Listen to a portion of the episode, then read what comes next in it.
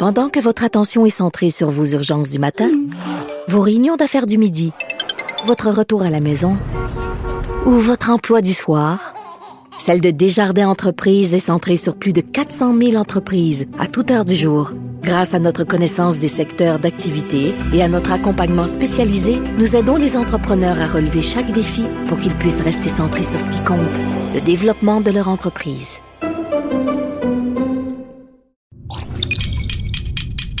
Cube Radio. Radio. Cube, cube, radio. Le retour de Mario Dumont. Deux heures d'info. De 15 à 17. Il provoque et remet en question. Il démystifie le vrai du faux. Mario Dumont et Vincent Dessureau. Le retour de Mario Dumont. Bon vendredi tout le monde. Peut-être bien du monde de bonne humeur qui nous écoute aujourd'hui en se disant on part pour une fin de semaine de trois jours, mais pour bien des gens aussi quand même. C'est la fin de semaine de trois jours la plus proche des vacances d'été. On n'est peut-être pas si fatigué que ça encore, mais on va profiter une dernière fois du beau temps. Bonjour Vincent. Bonjour, mais c'est vrai que ceux qui ont eu, tu sais, quand t'as deux semaines de vacances, ça met en juillet, tu dis, bon, au moins on a un long week-end Ouais, ouais. en fin août, Mais là si c'est parce qu'il y a beaucoup de gens prennent leurs vacances maintenant au mois d'août. Ouais. T'es quand même pas supposé être épuisé à cette date Non, mais ça fait un retour progressif. Tu sais, ceux qui dépriment, ça, là, ça fait ça. quelque chose de positif. Et pour les élèves qui ont eu deux, trois jours d'école, qui ont fait une mini-rentrée, tu commences avec une semaine de quatre jours. Ouais, à Eh travers bien, les journées pédagogiques, puis euh, c'est ça. Fait qu'on vous accompagne comme ça. Si vous êtes euh, en route vers le chalet, peut-être déjà, ou en route vers la maison, on vous accompagne pour les deux heures euh, à venir. Euh, et Vincent, c'est la dernière. C'est ta dernière réflexion? C'est ma dernière réflexion d'été. Parce qu'après ça, la question, Oui. on rentre, on rentre euh, la semaine prochaine, puis là, c'est fini les, les réflexions d'été. Mais ma dernière de mes réflexions d'été, c'est qu'il y a- il y, a des gens, cet été, il s'est mis à sortir une série de textes sur un nouveau thème à la mode, une nouvelle expression qu'on entend, puis un nouveau thème à la mode. Euh, des gens qui. euh, il y a eu un gros texte dans, dans la presse, entre autres, qui dénoncent le tourisme de masse. Qui est un terme, il y a, qui a- six mois, on n'en entendait pas parler beaucoup, là. Six mois, un an. Ben, ouais. Moi, un an, mettons un an. Mais c'est un nouveau terme. Mais Ben, chez nous, là. Parce qu'on en ouais. entendait parler à France, Barcelone, on à questionnait Venise ça. et tout ça, c'est- là depuis des années. Puis il y a toutes sortes d'affaires là-dedans. Parce que, oui, parce que moi, j'ai visité Londres dans les années, début des années 2000, dans une visite un peu officielle, tu sais. Puis euh, j'ai rencontré des dirigeants, de la- des hauts placés de la ville de Londres qui avaient une politique pour réduire le nombre de touristes. Parce que, tu sais, il vient, il vient un point où le tourisme, trop, trop d'affluence touristique, c'est que le, le- le- le 30 millionième touriste dans ta ville, il est plus un plus, il est un moins. Tu comprends? C'est qu'il encombre plus qu'il rapporte, puis tout ça. Mais je trouve ça intéressant. Puis là, ben, t'entends ça. Des gens disent, ouais, ça n'a pas d'allure, des, des villes, des destinations touristiques, là, tu sais, ça déborde, c'est trop de monde, faudrait qu'il y ait moins de gens. Puis là, les gens racontent, ouais, ouais, ouais, un bel exemple. Moi, je, suis allé- je, l'ai vécu parce que plusieurs racontent ça. Ils sont allés au musée au Louvre, à Paris. Puis tu arrives dans la fameuse salle de la Joconde. Puis dans le Louvre, en général, il y a du monde, mais tu sais, c'est raisonnable. Si tu regardes le- la peinture classique, là, sais, les grands peintres de la Renaissance italienne, il y a du monde. C'est énorme aussi, donc t'as plein de c'est ça, ça circule bien, mais quand t'arrives dans la salle de la Joconde, c'est bondé, puis là maintenant ça fait des selfies, ça fait des photos, puis tout ça. Mais c'est parce que toute cette notion de dénoncer le tourisme de masse, là, il y a comme tout un bout. C'est comme si c'est des gens qui tiennent un argumentaire, puis qui oublient la deuxième moitié. C'est OK? Parce qu'il est toujours sous-entendu que la personne qui parle Oui, ou qui écrit, oui. elle, là, elle n'est pas concernée. Là. Elle est pas- C'est pas une touriste de masse. Non, elle n'est pas dans masse, là. Non, non, non, non, non.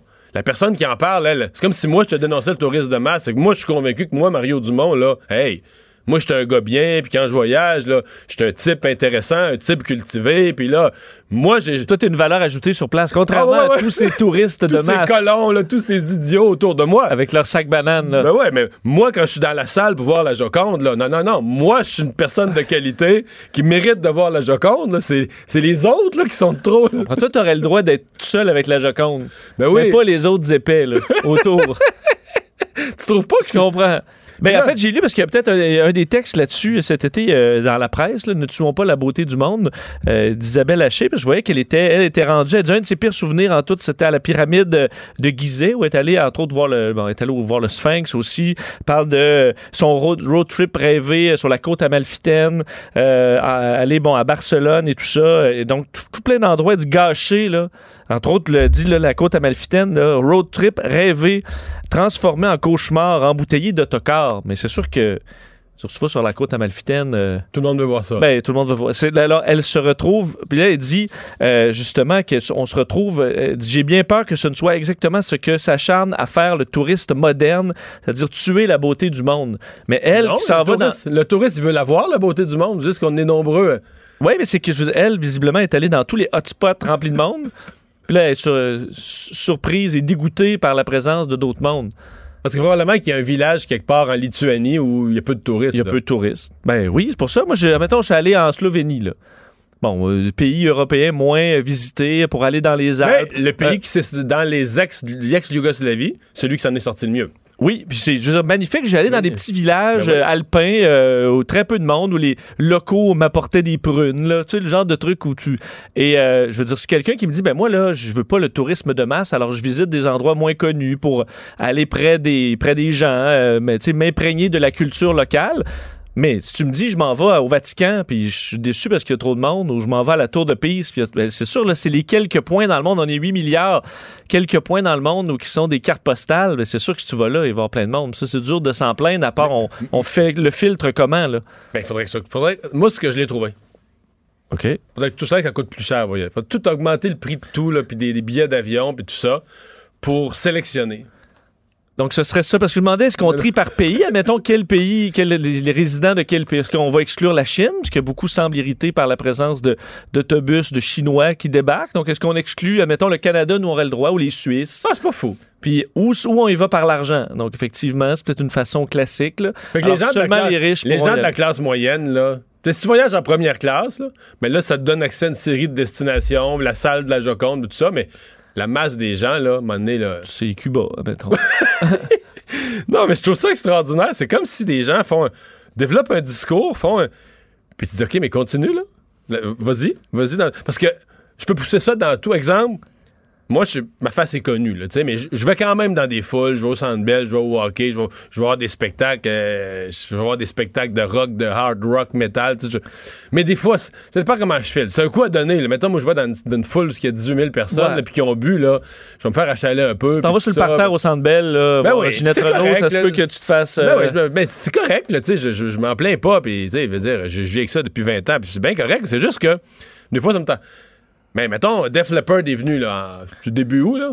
Mais là, ça, ce qui me déçoit, je pourrais te dire, je pourrais te raconter aujourd'hui, Vincent, mais ce qui me déçoit, c'est que c'est un concert de masse. Tu sais, au Centre Bell.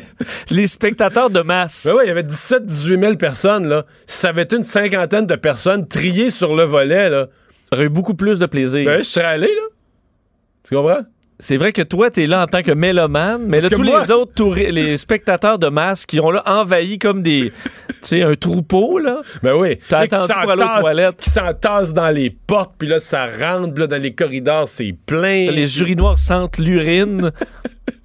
tu sais, t'as plus de confort, là. Ben oui, si on avait été juste une cinquantaine, là, dans le centre Bell, aller voir, euh, je serais allé. C'est vrai. Les amateurs de hockey de masse aussi, parce que toi, tu voudrais peut-être être euh, tranquille les, euh, dans Mais les sais, ça n'a rôles. pas, de fin, là, puis OK, mais c'est qui qui. Où, où on détermine, qui détermine, euh, bon, ben, ça, un certain, certain nombre de lieux, on va réserver ça à une élite. Ben, on faire un quiz, par exemple. Un quiz? Ben, tu vas aller visiter les pyramides d'Égypte, là. Ah, tu vas avoir un petit test de Ben, connaissance si générale. Si tu connais pas, là, Toutankhamon, puis Nefertiti, puis euh, Jean-François Ah. Champollion, qui, qui a démêlé les C'est hiéroglyphes. bon? Faut que tu aies fait un peu de travail en amont. T'arrives à la porte puis ils te disent bon ben là tu vas visiter le désert mais pas les pyramides.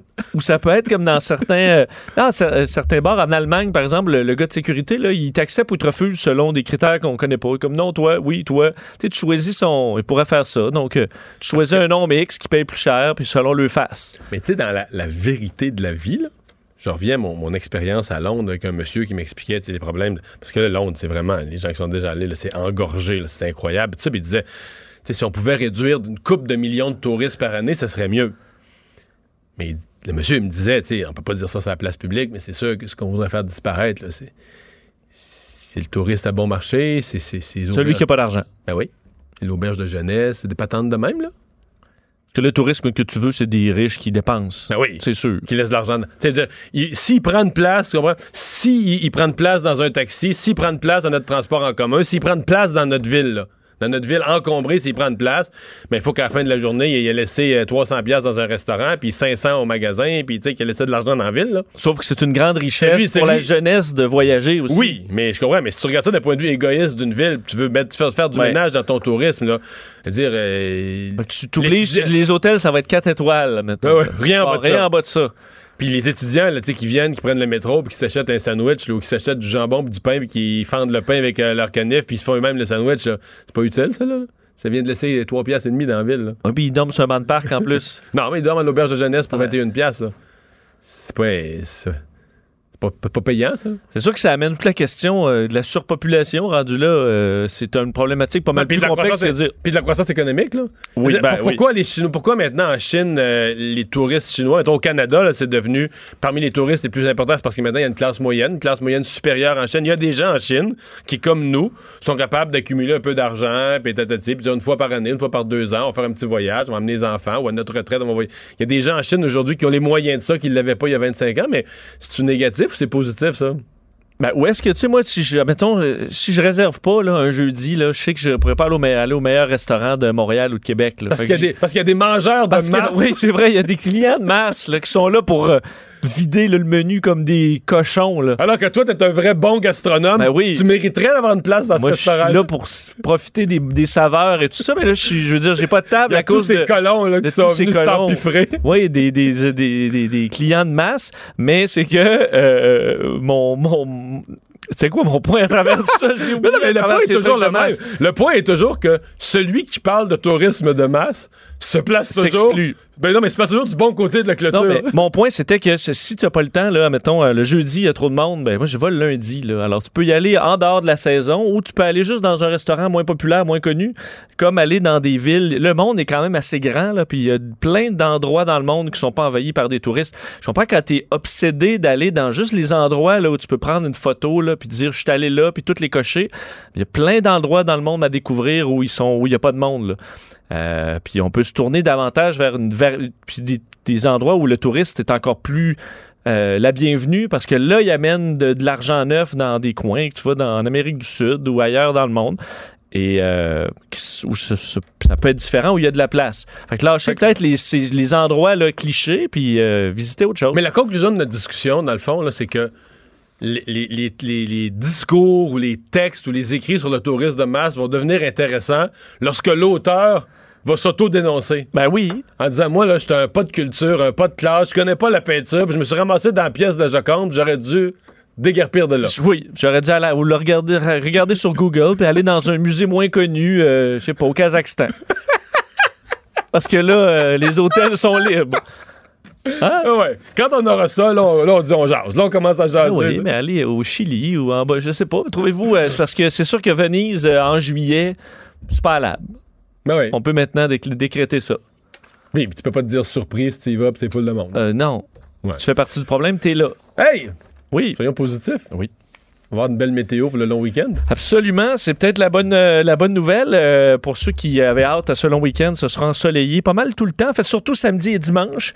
Euh, peut-être un peu de pluie ou plus nuageux lundi, mais en général, des températures assez stables autour de 23 degrés à Montréal, 20 degrés jusqu'à 22 même à Québec. Alors, week-end quand même pas pire. Évidemment, les minimums dans le courant de la nuit commencent à devenir un peu plus frais. là. Alors, il faudra se prendre quand peut-être un petit chandail, mais là, on arrive en septembre, c'est la vie. En général, on pourra en profiter. Si vous avez des trucs à faire à l'intérieur, réservez votre lundi, ce sera plus nuageux, voire euh, pluvieux par endroit, mais samedi, dimanche, température impeccable. Bon. Et, euh, un mot sur. Puisqu'on est dans la, la météo, euh, allons plus au sud. Un mot sur euh, l'ouragan qui se dirige vers les côtes de la, de la Floride Oui. euh, et qui semble suivre un peu les, les- les- les trajectoires pessimistes. Là, hein? Oui, pour l'instant, ce qui était prévu arrive. En fait, l'ouragan Dorian qui devrait atteindre les côtes de la Floride dans la nuit de dimanche à lundi, mais vraiment frappé de plein fouet l'œil autour de lundi-mardi.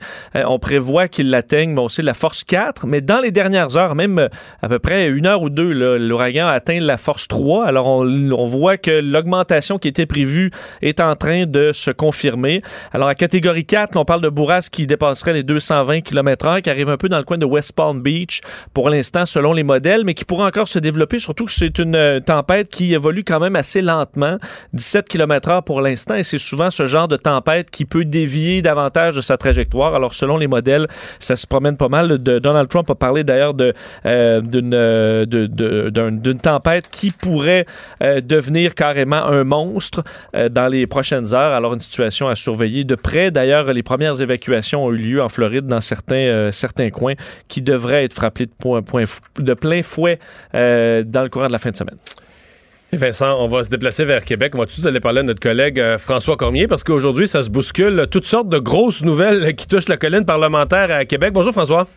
Bonjour Mario, on pensait avoir un petit vendredi. Oui, on pensait avoir un petit vendredi. On va se parler de Nathalie Normando, on va se parler du départ de Sébastien Prou, mais avant ça, une nouvelle de toute dernière heure euh, qu'on comprend pas encore tout les tenants et aboutissants. C'est la ministre des Affaires internationales, Mme Nadine Giraud, qui va devoir prendre une pause. Oui, qui doit prendre une, une pause pour des raisons de santé. Euh, mais c'est mystérieux, je vous dirais, et en même temps, c'est correct que ce soit. Là, c'est pour des raisons de santé. C'est-à-dire qu'on dit euh, Madame Giraud va réduire ses activités jusqu'au retour, euh, jusqu'au début de la session parlementaire le 17 septembre, puis ensuite elle sera de retour. Alors, on invoque les raisons de santé sans nous dire exactement de quoi il s'agit. Euh, ce qu'on comprend, c'est qu'elle va continuer d'assumer ses fonctions ministérielles, donc c'est pas est-ce qu'il y, avait, est-ce qu'il y avait des rumeurs? Est-ce que des, gens avaient observé qu'on l'avait moins vu ces derniers temps ou ben, tout le monde moi, je ne l'avais pas vu dans les derniers, les deux derniers conseils des ministres. Alors, euh, cette semaine, j'avais commencé à poser des questions à savoir elle était où, puis je voyais bien que les visages étaient euh, où on t'en reparlera. Alors voilà donc Mme Giraud qui s'absente pour quelques semaines, mais on nous dit qu'elle sera de retour sans problème le 17 septembre. Mais on donne pas plus de détails sur euh, de, quel genre de problème de santé on parle. Non, non, exactement non. Bon, euh, bon ce matin, euh, ça a dû rebondir assez vite à l'Assemblée nationale lorsqu'a été annoncé par le DPCP, le directeur des poursuites criminelles et pénales, le retrait de la plupart, de la majorité, il en reste quand même, mais la majorité des accusations dans le dossier Nathalie Normando.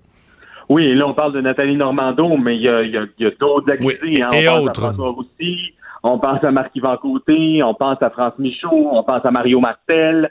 Euh, donc, ces gens-là qui ont été arrêtés en 2016, donc il y a trois ans et demi déjà, en pleine journée du budget. Souvenez-vous, Philippe Couillard déposait un budget et on apprenait euh, que pendant qu'on était à huis clos en train d'étudier les documents, ben, à l'extérieur, l'UPAC faisait des arrestations.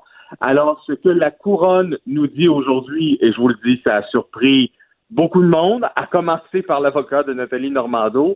Ce que la couronne a annoncé aujourd'hui, c'est écoutez, nous, on n'a pas de preuves à déposer, on n'a pas de preuves à démontrer sur certains des chefs d'accusation. Alors, c'est les, ce sont les chefs d'accusation qui concernent la fraude, la corruption, euh, on n'ira pas le complot, on n'ira pas plus loin dans ce dossier-là. Donc, euh, c'est une technicalité, les accusations ne sont pas encore tombées mais on n'ira pas plus loin. Alors, il n'y aura pas, personne ne sera trouvé coupable sous ces chefs d'accusation-là. Par contre, il y a d'autres chefs d'accusation qui, eux, demeurent. Alors, par exemple, fraude envers le gouvernement ou encore euh, entreprise qui a contribué à une caisse électorale. Euh, donc, il y, a, certains chefs d'accusation qui demeurent, ce qui fait dire à la couronne, d'une part, écoutez, nous, on a choisi de se recentrer. On veut pas, euh, parce qu'il faut évidemment, quand on arrive avec plusieurs chefs d'accusation, il y en avait 14, il faut arriver à démontrer chacun d'entre eux. Euh, donc, c'est beaucoup de travail, c'est beaucoup de preuves à amener. Et là, ils disent, bon, ben, on laisse tomber certains de ces chefs-là pour se concentrer vraiment sur d'autres, euh, sur, sur une partie des chefs seulement. Par ailleurs, quand on demande à l'avocat de Nathalie Normando, vous réagissez comment, vous, ça doit être une demi-victoire. Ben, c'est pas une demi-victoire du tout. Il, reste encore euh, beaucoup de chefs d'accusation qui pèsent contre elle et dans leur esprit, Nathalie Normando n'aurait jamais dû être accusée au criminel. Il nous l'a répété à peu près huit fois en point de presse, euh, en disant que les policiers euh, ne s'étaient même pas donné la peine d'aller voir certains documents qui étaient publics, qui pourraient expliquer la conduite de Nathalie Normando, alors, ce qu'on ce qu'il dit, c'est, écoutez, il y aurait juste à, aller sur Google finalement, puis ils auraient trouvé ils auraient trouvé ces documents-là. Donc, il n'est pas question pour euh, pour euh, pour lui euh, de baisser les bras, c'est-à-dire que tout est sur la table. Selon l'avocat Nathalie Normando, il dit oui, Jordan, d'envisager les délais qui sont trop longs, c'est sur la table. On va continuer à tenter de convaincre, tenter de convaincre finalement le juge que ça vaut pas la peine d'aller plus loin. Le juge ou le DPCP, hein, directeur des poursuites criminelles et pénales. Ouais. Est-ce qu'il y a des gens, euh, parce que bon, évidemment, euh, on dit toujours le politique ne peut pas commenter la justice, mais cette affaire-là, compte tenu que ça a amené des critiques sur l'UPAC, compte tenu qu'il y a eu toute l'histoire des coulages et qui a été sulfureuse du point de vue euh, journalistique, juridique et politique, est-ce qu'il y a des, gens, des partis à l'Assemblée nationale aujourd'hui qui ont accepté de commenter? Euh, pour l'instant, on a croisé que, ben, on en a croisé quelques-uns, mais il y a que Pierre Arcan qui s'est mouillé en disant qu'il ne commenterait pas. Alors, vous voyez jusqu'à quel point ça va. Dit, écoutez, là, c'est devant la justice. Pierre Arcan, qui est le chef euh, libéral intérimaire, il dit, moi, je veux pas, je veux pas aller plus loin dans ce dossier-là. C'est devant la justice. Et une fois que tout sera terminé, là, peut-être qu'il y aura des commentaires. Mais euh, donc, prudence, prudence, prudence du côté du Parti libéral. Ouais, Pierre Arcan qui s'est adressé aux médias dans le cadre d'un point de presse parce que là, il perd un joueur. Et un gros joueur, je pense. Vous le connaissez bien, Sébastien Prou, euh, ancien ministre de l'Éducation, qui a été euh, élu pour la première fois avec l'ADQ en 2007 dans Trois-Rivières, qui est le seul député du Parti libéral à avoir été élu aux dernières élections à l'est de Montréal, qui, je pense, avait une bonne cote de popularité qui était vu comme un, une personne susceptible d'être candidate à la, à, la, direction du Parti libéral, qui a dit non, il n'y allait pas, puis il est revenu sur ses paroles en disant j'irai peut-être, puis finalement, il a décidé de ne pas y aller. On sentait sincèrement que la passion de M. Prou était euh, moins là. Euh, vous savez à quel point c'est un homme qui aime être en mêlée de presse et débattre avec les médias on ne le voyait presque plus depuis l'élection de la CAC. Il se concentrait beaucoup sur les affaires parlementaires. je pense que depuis quelques mois, il se concentrait aussi sur la recherche d'un autre emploi. je veux pas être plate. Euh, non, mais vous avez raison, Mario. Je ne veux pas lui prêter d'intention, mais en même temps, il faut être réaliste. Quand on lui a ben. posé la question au printemps, à savoir est-ce que vous allez terminer votre mandat, on n'était pas capable de lui faire dire. Hein? Euh, il n'était pas question pour lui de s'engager à terminer son mandat comme député de, de Jean Talon je pense sincèrement que la passion, euh, la passion y était moins. Euh, c'est quelqu'un qui avait un agenda extrêmement rempli, qui allait partout au Québec quand il était ministre de l'Éducation. Et là, vous vous retrouvez à faire la navette entre le Parlement, la maison, le Parlement, la maison. Et, je, pense que ça a été difficile le deuil de cet emploi qui est ministre de l'Éducation. Mais je pense qu'il a été un peu aussi, comme d'autres libéraux, il n'est pas le seul, mais un peu assommé par euh, l'ampleur de la dégelée dans le monde francophone, c'est-à-dire de parce que je pense qu'il y a des libéraux, advenant une défaite où la CAQ aurait gagné minoritaire par 4-5 sièges, puis le Parti libéral encore bien implanté, je sais pas moi, euh, une coupe de comtés dans l'Est du Québec, un où Saguenay-Lac-Saint-Jean, un à Rivière-du-Loup. Tu? Le scénario d'une défaite, là, pas si pire pour les libéraux. Des gens comme lui auraient peut-être été plus regaillardis à dire, ben, on reconstruit ça, puis on repart. Mais là, m'a dire une affaire, euh, c'était un champ de ruines, le Parti libéral. Là, euh, on reste, c'est quasiment juste Montréal, le, nord puis l'ouest de Montréal, euh, où, le vote est majoritairement non francophone, un petit peu en Outaouais. Mais la reconstruction, je pense que ça prend des gens courageux au Parti libéral. C'est une grosse aventure. Mais ceux qui voulaient faire une reconstruction rapide en peu de temps pour rebondir rapidement peuvent se décourager. Oui, absolument. Et, on, donc, le constat du présent, le, le constat qu'il y a eu une dégelée, puis le constat du futur. C'est-à-dire que quand on parle aux militants libéraux, c'est sûr, on est loin de l'élection, puis on n'est pas encore dans la course à la direction, mais on sent pas un engouement, envers leur propre parti. Ils sont un peu découragés. Il y en a plusieurs qui nous disent, bon, la CAQ, ils sont là pour un, deux, trois mandats. Alors, ça va être long avant de revenir au pouvoir. Ce qui peut changer, hein. On le voit au fédéral, là, on disait ça de M. Trudeau aussi, puis là, euh, euh, ça dépend des journées.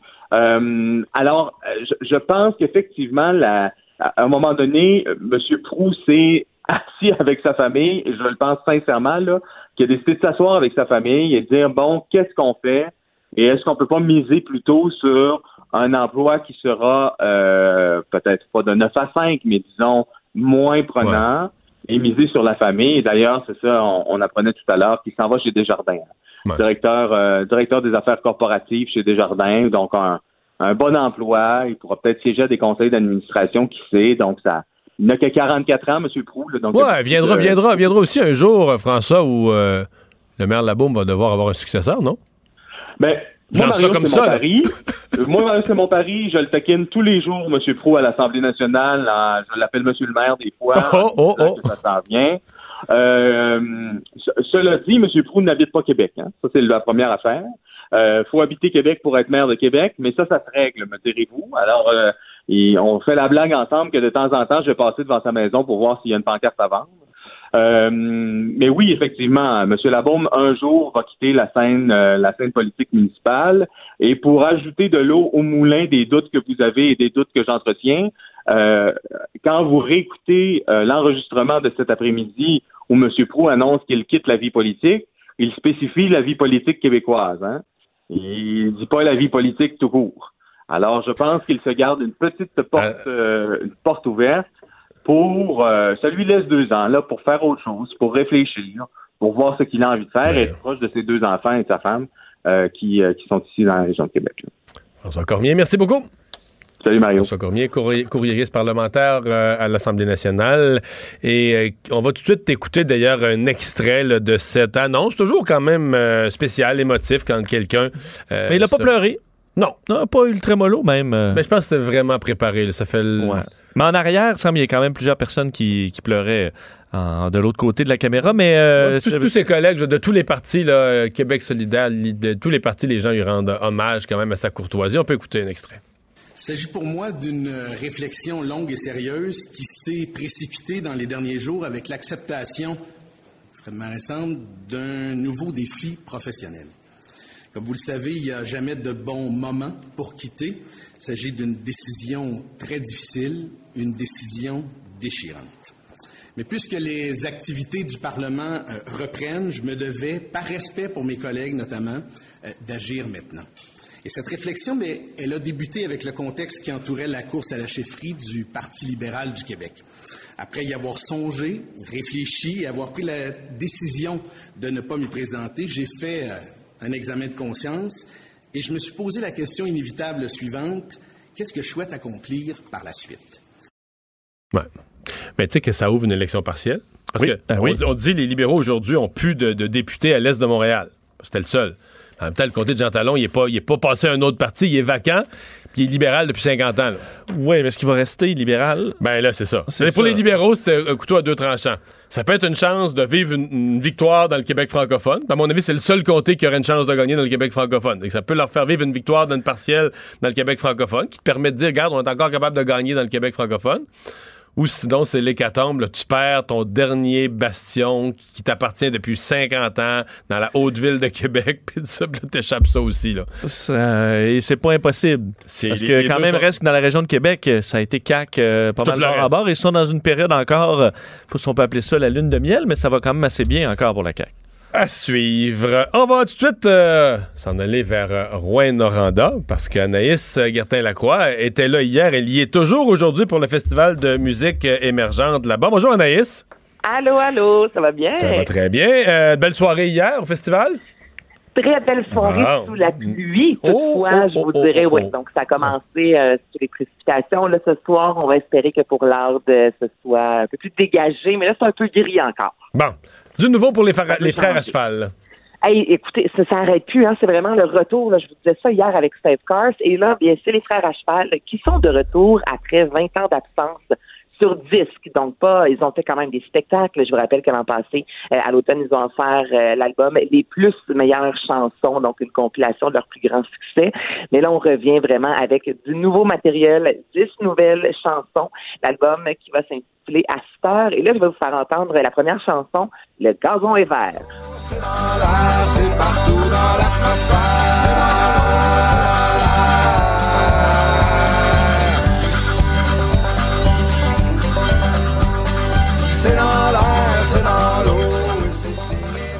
Mais une chance qu'il y, qu'il y a eu de la pluie des dernières heures parce que le gazon était de moins en moins vert dans plusieurs régions. Là. avec un extrait comme ça, je veux dire, on reconnaît les frères à Euh, ce sont euh, les mêmes euh, gars qui sont derrière le projet. Marat Tremblay en moins, comme je vous disais, dix nouvelles chansons, deux chansons adaptées, donc des chansons qui étaient à la base anglophones, qui ont été traduites en français. Donc, si vous aimiez les frères à là, ils vont faire une tournée, donc vous pourrez les voir un peu partout à travers le Québec et ben, vous procurez l'album Master. C'est festif. Bon. une nouvelle salle de spectacle? Ah, c'est magnifique. Allez voir ça sur les médias sociaux. Ça fait 15 ans que Robert Lepage travaille euh, d'arrache-pied pour mettre sur pied justement le théâtre Le Diamant. Donc, ça a été officiellement ouvert au public ce matin. C'est magnifique. Donc, on parle d'une salle qui va accueillir de 5 650 personnes à 1000 spectateurs. Donc, c'est l'ancien YMCA euh, de Québec qui a été transformé en salle multifonctionnelle. Donc, il va y avoir du théâtre, il va y avoir du cirque, il va y avoir du chant. Et euh, Robert Lepage a dit en fait euh, vouloir faire du diamant une vitrine unique sous toutes ses formes d'art et pour tous les publics, en fait, pour tout le monde. Et c'est vraiment beau. Donc, c'est très sobre. Je vous dirais, c'est vraiment élégant. On sent aussi l'histoire. Ils ont gardé les grosses poutres de bois. Donc, c'est super chaleureux. Et prochainement, il y a Zilon, qui est un pionnier au Québec du street art, qui va justement peindre une, un gros mur qui est euh, visible même de l'extérieur du théâtre. Alors, c'est vraiment, mais vraiment beau. Et euh, la première pièce, en fait, qui sera présentée, c'est le 7 septembre prochain.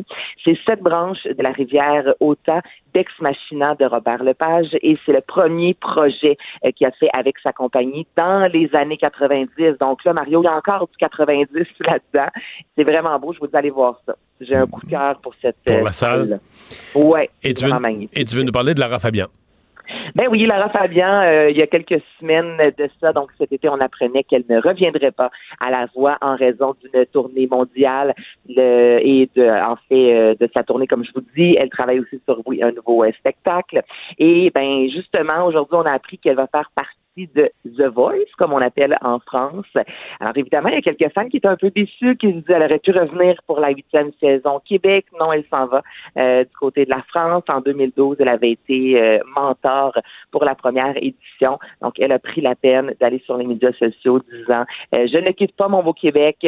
Ma mon, mon cœur est encore au Québec, mais j'ai besoin de, de voyager, en fait, de travailler ailleurs. Donc, vous pourrez la voir si vous écoutez The Voice. Cette fois, ce sera tu le prononces bien? Je le dis bien, non, mais la voix, la voix, ça aurait pas, ça aurait pas marché, ça, ça aurait pas eu de succès en France, hein? Non, non, c'est ça. Donc, faut vraiment dire The Voice. Ouais, pour avoir une C'est plus cool, pas mal, avec le The. c'est plus C'est important. Bon, hey, merci beaucoup, Anaïs. Bon week-end. Hey, ça me fait plaisir. Bon long week-end à vous aussi. Au revoir. Le retour de Mario Dumont, le seul ancien politicien qui ne vous sortira jamais de cassette. Mario Dumont et Vincent Dessureau. Cube Radio. Bilan de cette semaine, elle était importante. Euh, le premier ministre lui-même l'avait dit concernant l'avenir des médias. Commission parlementaire, on a entendu euh, des gens des syndicats, euh, des gens des, gens du journalisme, des profs de journalisme, euh, des gens de la grande industrie des médias, des propriétaires de, de médias. On voulait vraiment faire le tour du jardin. Et, Vincent, il faut le dire, depuis la, deuxième moitié de cette commission a été quasiment kidnappée par Catherine Dorion et ses règlements de compte avec Québécois. Ben, elle est revenue alors que ça se... Bon, elle est revenue hier, ben, re-revenue encore aujourd'hui. Aujourd'hui, alors que c'est la dernière journée de cette, de cette commission, quand même qu'on voulait suivre. Je pense que c'est un dossier d'importance, l'avenir des médias d'information. C'est qu'aujourd'hui, euh, la députée de Tachereau euh, en a un peu rajouté à ce, dossier qu'elle entretient avec Québécois, disant la concentration de la presse est un danger pour la démocratie? rien de moins. Dit Québécois est clairement un exemple. donc, parlant carrément d'un danger pour la démocratie.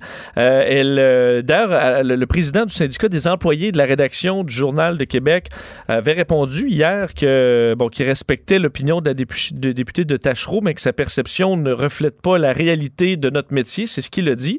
Euh, et euh, Catherine Dorion, faut, ce qu'elle ce qu'elle analyse de tout ça cette semaine, c'est qu'elle se dit satisfaite de sa sortie. Euh, ça fait longtemps que j'attendais pour vous le dire parce que je n'en pouvais plus d'attendre, d'entendre que leurs chroniqueurs sont complètement indépendants et ont des opinions très diversifiées. Elle dit regardez aujourd'hui la réaction en opinion qui, qui travaille chez Québécois, c'est unanime. Ils défendent tous leur boss. Ça n'a pas de bon sens. Donc, elle prend ça comme mais- une, une victoire, le fait que euh, les gens aient parlé chez Québécois d'une seule voix pour dire qu'ils n'ont pas, ils ne font Ouais. pas, euh, ils ne sont pas faux. affectés par la censure. Mais je veux dire, si tu dis quelque chose de faux à propos euh, d'IBM, là, Oui. peut-être que les 60 000, je sais pas, 120 000 employés d'IBM dans le monde vont dire, ben non, c'est pas de même que ça se passe. Là. Puis, euh, ben, tu pourrais dire, Ça ah, rien. ça y est, ça prouve qu'ils Ouais, sont tous euh, le cerveau lessivé. Ça peut aussi prouver que c'est juste faux. Tu es juste mis un pied dans la bouche, que tu sais pas de quoi tu parles. Ben, c'est sûr, quand tu t'en vas dire que les chroniqueurs sont, euh, ne sont pas indépendants, ben, c'est sûr qu'ils vont te répondre. Si le- Mais deux, c'est que les chroniqueurs défendent pas le boss. Les chroniqueurs se défendent eux-mêmes parce que c'est une insulte là, de dire qu'on se fait dire quoi dire ou peu importe. Là. Quand- en plus, quand moi, ça m'est jamais arrivé, là, mais c'est sûr que je vais réagir à ça. Je dis, ben voyons, un, je vais dire c'est faux. Deux, je vais dire c'est insultant. Je vais dire, c'est pas- Mais toute cette histoire-là, moi, j'ai enquêté ça parce que j'étais comme un peu perdu à un certain point. Ben, Honnêtement, j'avais un souvenir très flou là, qui avait été chroniqueur, puis euh, qui a été blogueur, pas été chroniqueur dans le journal, elle était blogueuse sur le site du journal. Mais là, pour me rendre compte, là, un matin, que tu sais que ces blogs sont encore là? Oui, c'est toujours en ligne. Ces blogs, Ouais, ben, elle, là, jamais. Elle n'a pas été- pas congédiée non plus. Là. Elle n'a pas été congédiée. Puis l'année où elle est partie, c'est l'année 2018. Mais Vincent, elle n'a pas été congédiée. Elle est partie, j'ai pas toutes les circonstances, j'ai pas tous les détails, puis j'étais pas là dans les pièces. où- Mais elle se présentait aux élections. Vincent, tu penses-tu vraiment qu'un média va donner une tri- va laisser quelqu'un qui est officiellement annoncé comme candidat là, aux élections ou qui, tout le monde le sait, qui s'en va comme candidat, laisser une tribune? Non, les partis politiques, tu veux dire, tu t'en vas dans un parti, ton parti va t'offrir toutes les tribunes voulues, mais Admettons que tu retournes en politique, tu serais plus chroniqueur Ben euh, là, dans le voyons. journal. Voyons. Partir. Donc, je- je- je- honnêtement, je comprends pas bien toute son histoire, je la comprends pas. Puis, bon, elle a une haine contre le groupe québécois. Ça, ça, je le comprends. Puis, je- à la limite, je l'accepte, elle a le droit. Mais je veux dire, quand même députée. C'est- Comment ça se fait que tout ce qui est dans le groupe des démarrés ou dans l'ancien groupe de démarrés, c'est parfait. Là. Ça, c'est impeccable. Pas un mot à dire. Tout est, tout est spick and span. Tout est nickel. Mais alors qu'on comprenait que dans euh, les, je veux dire, dans les règles internes dans la presse, tu ne peux pas non plus hein, critiquer à l'interne Ton employeur. ton employeur. Parce que c'est ce qui est important de dire. Jamais quelqu'un au journal lui a dit Écoute, Catherine, là, ton affaire, c'est bien trop à gauche, c'est bien trop socialiste, c'est bien trop communiste. Tout à... Puis jamais ce qu'on lui a dit, mais elle n'a pas été congédiée, mais ce, qu'on- ce qui semble que quelqu'un lui a dit, c'est Mais là, tu peux pas vomir sur ton, sur ton journal ou tes collègues. là. Tu peux pas tu peux pas avoir une tribune dans leur. Puis comme tu dis, dans la presse, c'est même interdit dans la convention collective. Mais Oui, c'est- les, les commentaires, analyses, chroniques et, ou autres écrits à l'exclusion des textes d'information ne doivent pas être hostiles à la presse. C'est-à-dire aussi ne peuvent être hostiles ou contraires à la position éditoriale du journal. Ça, c'est plus. L'affaire d'idéologique, dans la presse, ça, c'est plus délicat. Ça va plus loin. mais de pas utiliser. Tu sais, le, le journal te donne une colonne. Moi, le journal me donne une colonne. Je veux dire, je peux parler co- contre tous les ministères, toutes les affaires, un paquet d'affaires. Mais je veux dire, est-ce que dans ma colonne, dans le Journal de Montréal, dans le Journal de Québec, je vais dire, le journal, prendre une colonne pour dire, le Journal de Montréal, en passant, c'est un très mauvais journal, fait de la très mauvaise information, les chroniqueurs, ça, Une feuille de chou. À part moi, les chroniqueurs, c'est une gang d'épais. Voyons, c'est sûr, je vais être congédié, là. C'est comme. C'est pour ça que de dire- là, je serai pas congédié, ça sera pas publié. Là. En appartant, ils vont dire ben, Tu tombais sur la tête, es-tu fou? Puis tu vois, tu vois, tu vois ça souvent? Tu vois souvent à Radio-Canada, Céline Galipo ouvrir le téléjournal en disant Ce soir, euh, je vous dis à quel point euh, certains de mes collègues sont des beaux deux de pique. Euh, voyons. Ouais, j'ai écouté l'émission du matin, euh, dont ben plate, ce show-là. Non, je... Tu verrais pas ça. D'ailleurs, euh, il y a une réponse parce que de, Pierre-Carl Pellado sur les réseaux sociaux euh, qui disait J'ajouterai en matière de censure, vous y connaissez, s'adressant directement à Catherine Dorion, n'avez-vous pas exclu les médias de vos débats lors du Conseil national de Québec solidaire en décembre dernier? C'est de la censure ou de l'autocensure avec le, hashtag mot-clic Politburo. Alors, euh, c'est amusé Pierre-Carl Pellado sur ce, sur ce dossier-là. Ceci dit, ce qui est grave, et là, je ne parle plus de Catherine Dorion, je parle des dirigeants de Québec solidaire. C'est moi, là, en entrevue, là, quelqu'un de, solidaire, euh, de Québec solidaire peut plus venir me voir à LCN ou ici, puis me dire que la crise des médias est trop ça important, là. Impossible. Ben, on est passé à côté des Non, non, non, c'est là. Ça. on Parce que je vais, y, débat. ra- je vais y Ouais. rappeler que la semaine où l'Assemblée nationale avait mis dans son calendrier, on discute de ça, puis on a fait une commission, mais leur porte-parole là, a fait dévier le débat sur je me moi. Là. Hein? J'attendais une occasion pour faire mon petit règlement de compte. Ça fait que le journalisme, les médias, l'importance de l'information, tout ça passe au deuxième rang. là. C'est quelque chose qui n'a pas de lien avec le financement des médias. Là. À savoir si tu as le droit ou non d'insulter ton propre média ou tes collègues à l'interne dans un média. C'est hors sujet. Puis elle-même l'avoue là, qu'elle attendait une occasion, c'est un règlement de compte. Elle dit aujourd'hui que c'est un- finalement c'est un règlement de compte. Elle attendait une occasion, comme quand tu veux te venger, tu dis garde là, euh, la vengeance c'est un plat qui se mange froid. Là, je vais attendre mon occasion. là.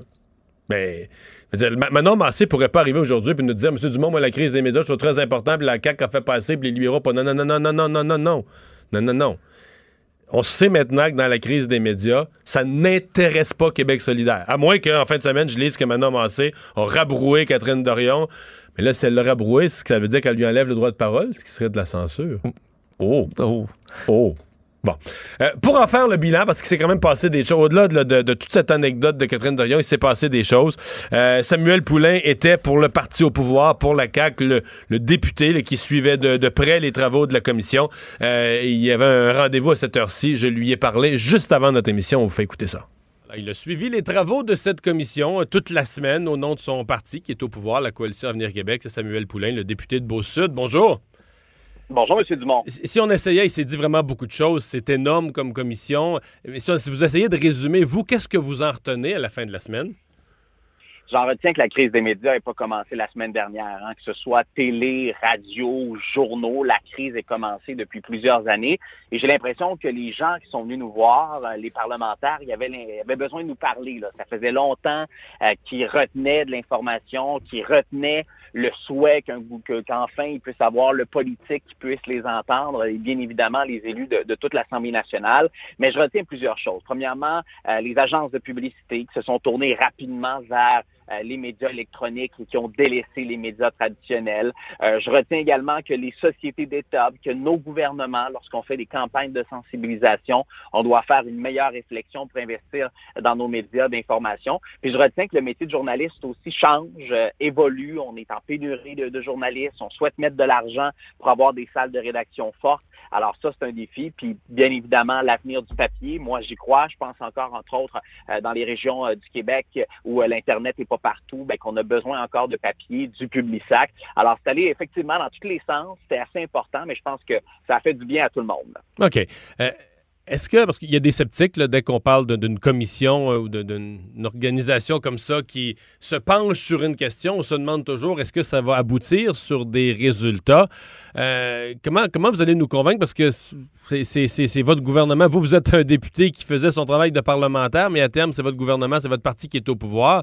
Euh, on fait quoi à partir de là? Ben, je suis d'accord avec vous. Les gens ont l'impression des fois qu'une commission parlementaire, euh, c'est pour pelleter un problème ou prendre notre temps. Là, là je pense qu'on n'en est pas là. Il y a une crise des médias qui existe au Québec depuis plusieurs années. Alors oui, comme député, comme membre de la commission, on va pondre un rapport, on va pondre des pistes de solutions, tous les partis politiques ensemble, mais le gouvernement travaille en parallèle. Donc mon gouvernement a aussi le devoir, et on s'y est engagé, à déposer un plan avec euh, Nathalie Roy, la ministre de la Culture, et Pierre Fitzgibbon à l'économie. Donc on va déposer un plan dans les prochaines semaines, les prochains mois, qui va, je pense, comprendre deux choses. Premièrement, des solutions à court terme, parce qu'on sait que nos médias vivent euh, des situations extrêmement difficiles. On l'a vu avec Groupe Capital Média, mais également des solutions à long terme, pour pas qu'on se retrouve à chaque année dans une situation où on a l'impression qu'on n'a pas gardé nos médias régionaux, puis qu'on n'a pas réussi à assurer une certaine pérennité à nos euh, salles de nouvelles. Alors, le plan va se faire. Il y aura de l'argent, bien évidemment. Il va y avoir des outils. Il va falloir être créatif. Il va falloir amener certains médias à se tourner vers le numérique, peut-être à revoir leur modèle d'affaires. Mais les solutions sont multiples. Alors, je pense qu'il faut travailler sur deux fronts, à court terme, mais également à long terme. Comment vous allez faire pour euh, mettre en place des mesures qui, donc, qui ont un caractère universel? Parce que jusqu'à maintenant, ce que le public a vu, c'est euh, quand un média est en crise, quand un média est en faillite ou sur le bord de la faillite, euh, il se présente sa place publique, il crie au... euh, hein, écrit au désespoir, euh, écrit au gouvernement, vous pouvez pas euh, priver les gens d'une source d'information, puis on y avance de l'argent. On se souvient, il y a eu un 10 millions qui a été versé à Capital Média, etc. Euh, ça, fait bizarre qu'à la pièce, un à un, des gens des médias aillent euh, quémander de l'argent à un gouvernement qui sont censés surveiller. Dans une démocratie, les, médias sont censés surveiller le gouvernement. Euh, comment on va mettre en place des mesures qui, sous, qui, qui ne placent pas les médias dans cette position d'aller chacun leur tour quémander? Ben, le défi est là. euh, vous avez raison. Effectivement, il y a des médias euh, qui sont en crise depuis plusieurs années, qui ont levé la main, puis qui n'ont pas reçu d'aide. Donc, à un moment donné, arrivent au bout, au bout de du rouleau, si vous me passez l'expression. Ils, viennent voir le gouvernement et ils disent j'ai besoin d'aide. Et en même temps, la volonté euh, du gouvernement du Québec, c'est aussi d'assurer une presse régionale, c'est aussi d'assurer de l'information qui est diversifiée en région, comme d'assurer de la, de la diversité d'opinion à l'intérieur d'un même média. Alors, tout ça fait partie de l'équation. Et je pense que la solution est là. Euh, si on sait que le papier fonctionne dans les régions du Québec et même dans les grands centres, si on sait que le Publisac a encore sa place, si on sait que la radio qui se tourne effectivement juste sur la bande FM, mais qui se retrouve également maintenant sur Internet via des applications, via de la balado-diffusion, c'est peut-être ça aussi qu'il faut soutenir pour voir à plus long terme. Alors actuellement, je pense qu'on va prendre toutes les idées qu'on a eues au cours de la semaine et on va effectivement analyser à court terme, mais analyser ce qui doit se faire à long terme. Et tout est dans le modèle d'affaires. Hein. Les compagnies de presse sont venues nous voir, sont venues nous parler du modèle d'affaires. Et, et c'est pas tout le monde qui a la même vision. Hein. Certains nous disent oui, je crois encore au papier. D'autres disent non, faut davantage tourner vers le numérique. Mais sur la gratuité aussi, là, certains disent le seul modèle viable, faut tout donner gratuit en espérant faire de l'argent avec la publicité, alors que d'autres, comme le Devoir par exemple, ben, viennent vous dire ben non, hein, on peut pas, comme n'importe quelle autre organisation, si on donne notre matériel gratuitement, ben on est fait là. Ben voilà, et en même temps, on se dit que tous les profils socio-économiques au Québec devraient avoir le droit d'avoir accès à l'information? La réponse est oui, bien évidemment, peu importe ton portefeuille, souhaite avoir accès à l'information, mais au même moment, une salle de rédaction, ben, ça coûte quelque chose, et produire de l'information, ça coûte quelque chose aussi. Alors, c'est pour ça qu'il va y avoir un juste équilibre à voir. Je pense qu'il y a certains succès, il y a certains modèles qui fonctionnent, d'autres fonctionnent dans un certain coin du Québec, peut-être d'autres ailleurs. Alors, c'est tout ça qu'on va se hmm. pencher. Écoutez, c'est pas simple, mais je pense qu'il commence avec le temps qu'il y ait des gens qui s'en occupent. Euh, il faut que je vous pose une question. Est-ce que Catherine Dorion a été une distraction? Je ne veux pas être plate, mais si on faisait euh, le bilan en termes, comme certains analystes font ça, le poids média, l'importance médiatique de, de, différents événements, on dirait dans la semaine de, des, des médias à l'Assemblée nationale qui se termine, la plus grosse affaire, ça a été le règlement de compte de Catherine Dorion avec, euh, avec Québécois. Est-ce que ça a été une distraction? Est-ce que ça vous apparaît démesuré? Est-ce que c'est déplacé? Est-ce que ça a enlevé le focus du bon sujet? Ben, pour l'instant, je pense que tous les parlementaires ont le droit de s'exprimer, euh, ont le droit de dire ce qu'ils souhaitent, ce qu'ils pensent en commission parlementaire. Alors, c'est ça fait partie de, la démocratie dans laquelle on est au Québec. Alors, moi, je ne commenterai pas son souhait là. C'est la décision qu'elle a décidé de faire. Euh, maintenant, elle a eu la réponse qu'elle a eue. Mais moi, de mon côté, je pense que les parlementaires peuvent utiliser le temps qu'ils veulent. Puis je pense que l'objectif de la commission parlementaire, c'était pas nécessairement d'avoir un poids média dans les médias, mais en même temps, c'était de rappeler qu'effectivement, il y a des médias qui sont en crise, puis que la population du Québec, comme le premier ministre le dit, a aussi le devoir de supporter puis de s'abonner à, nos différents médias. Mais concernant Mme Dorion, je crois qu'elle s'exprime comme d'autres parlementaires peuvent le faire. Avez-vous l'impression qu'elle se fait une obsession d'attirer l'attention sur elle? Oh, je ne commenterai pas davantage. Elle fait ses choix, elle fait ses choix politiques. Samuel Poulin, merci beaucoup d'avoir été là. Mario Dumont. Il s'intéresse aux vraies préoccupations des Québécois. La santé, la politique, l'économie. Le retour de Mario Dumont. La politique, autrement dit. Le buzz de Vincent Dessureau. Et Vincent, aujourd'hui, dans ton buzz, tu nous parles de Google qui, quoi, annonce un piratage chez un concurrent? Oui, parce quand même, à mon avis, quand tu es euh, expert en sécurité chez Google, tu es content quand tu trouves une faille majeure, mais chez le concurrent principal. Surtout un concurrent qui se vante d'être euh, un peu à l'abri de ça, là, le, les, grands dossiers de piratage. Euh, en fait, l'équipe de sécurité Google qui s'appelle le, le, projet Zéro euh, qui euh, essaie justement de trouver des failles majeures qui peuvent rendre nos appareils vulnérables, ont euh, levé un drapeau rouge concernant les iPhones, qui sont souvent vus comme étant très protégés. Ils le sont d'ailleurs en, général, mais il faut croire que ce n'est pas à toute épreuve parce que on apprend qu'une opération de piratage ciblait les iPhones de, pendant au moins deux ans là, et implantait via des sites Internet des logiciels malveillants pour accéder à vraiment plusieurs données inquiétantes. Les photos, entre autres, euh, photos, vidéos sur le téléphone, euh, des données et la géolocalisation en temps réel. Donc, tu pouvais aller sur différents sites web qui n'ont pas identifié, mais c'est des sites web qui ont euh, des milliers de visiteurs par semaine. Alors, c'est pas Wikipédia, c'est quand même des, c'est des milliers par semaine, c'est pas des géants. Pas des millions. là. Mais il peut y avoir des sites web un peu louches. Si vous fréquentez des sites louches, euh, c'est pas impossible que vous soyez tombé là-dessus. Et simplement d'aller sur le site avec l'iPhone, euh, ça permettait à des pirates euh, de s'attaquer à votre appareil. Et là, il y avait, bon, dépendamment de critères qu'on connaît pas, ils pouvaient euh, réussir à pénétrer le, le iPhone et à installer un programme de surveillance qui rendait carrément votre téléphone zombie et leur permettait d'avoir la géolocalisation minute par minute de votre appareil, ce qui peut être inquiétant pour, euh, pour certains, et avoir accès aux courriels, euh, dans le cas de Gmail par exemple, ou euh, bon, aux photos, ce qui peut encore là, si vous êtes des personnalités publiques, être assez inquiétant. Alors, c'est une des failles, entre autres, chez le navigateur web qui est par défaut sur les iPhones Safari, où on retrouvait un, un- problème.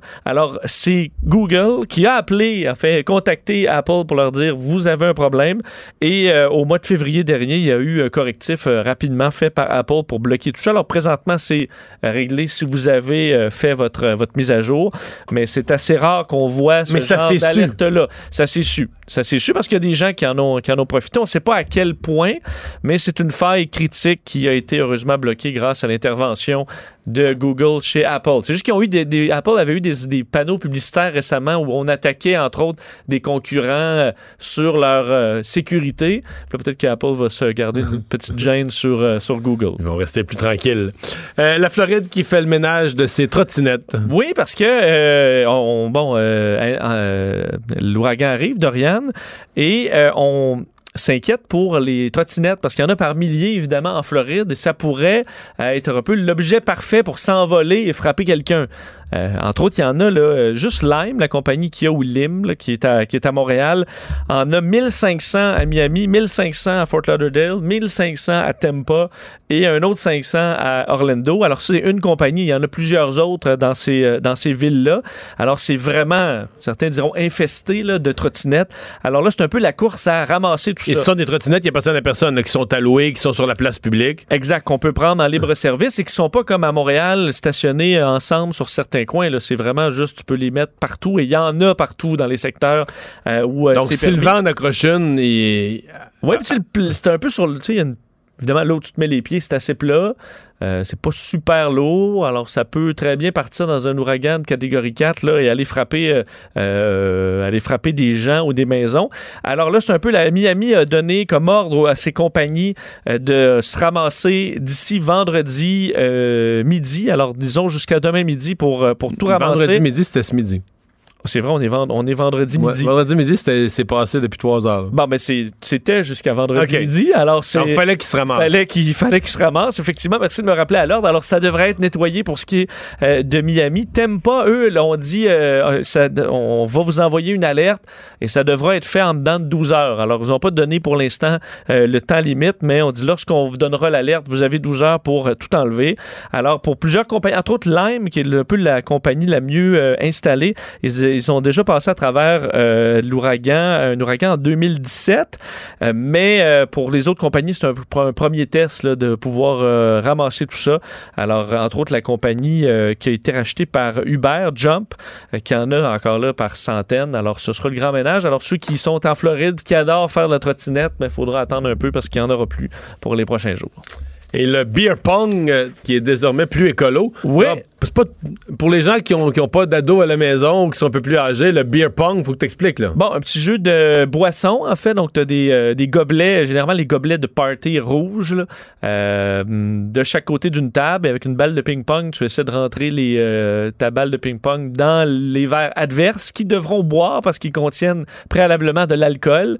Puis le but, c'est de vider la table, euh, les verres adverses.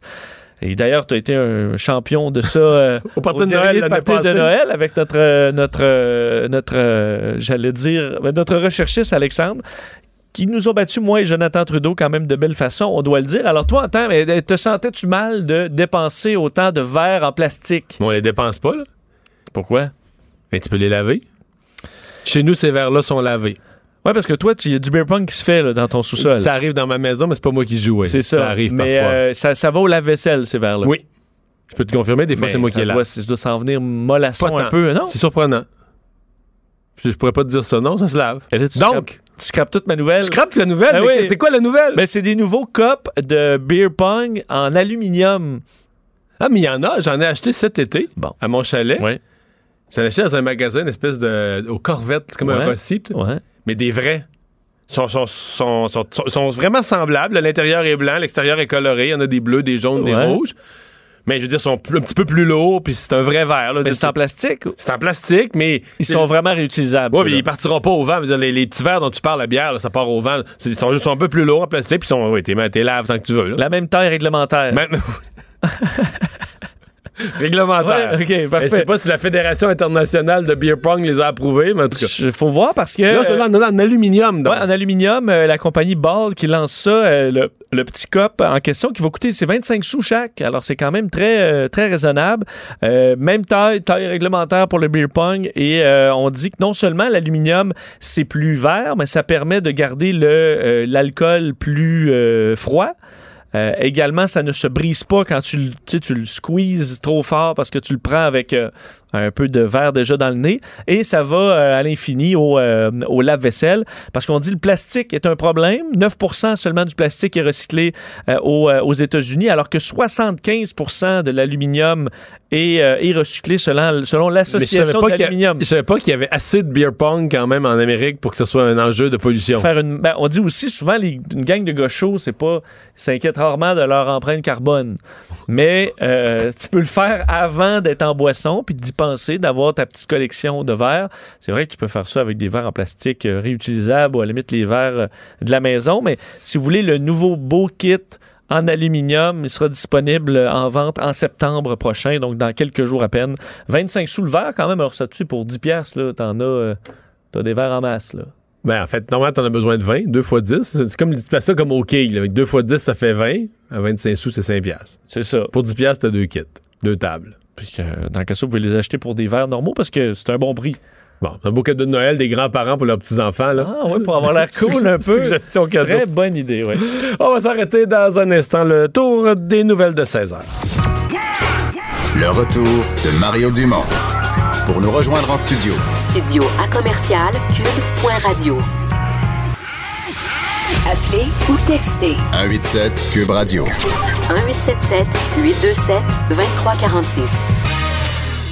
Et Vincent, alors dans l'actualité du jour, évidemment, on retient euh, ces accusations, en fait la, plus grande partie des accusations contre Nathalie Normando et ses co-accusés qui sont tombés. Oui, quand même une nouvelle d'importance. Aujourd'hui, au Palais de justice de Québec, le directeur des poursuites criminelles et pénales, le DPCP, qui annonce euh, euh, l'abandon de plusieurs chefs d'accusation contre l'ex-ministre libéral Nathalie Normando et ses co-accusés.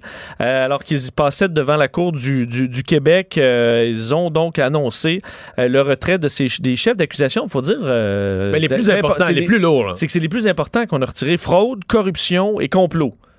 Euh, contre Mais donc tu sais que depuis le début, là, dans, les, dans le monde politique et le monde des avocats, donc les gens un peu informés, là, depuis le début, cette idée-là circule. là.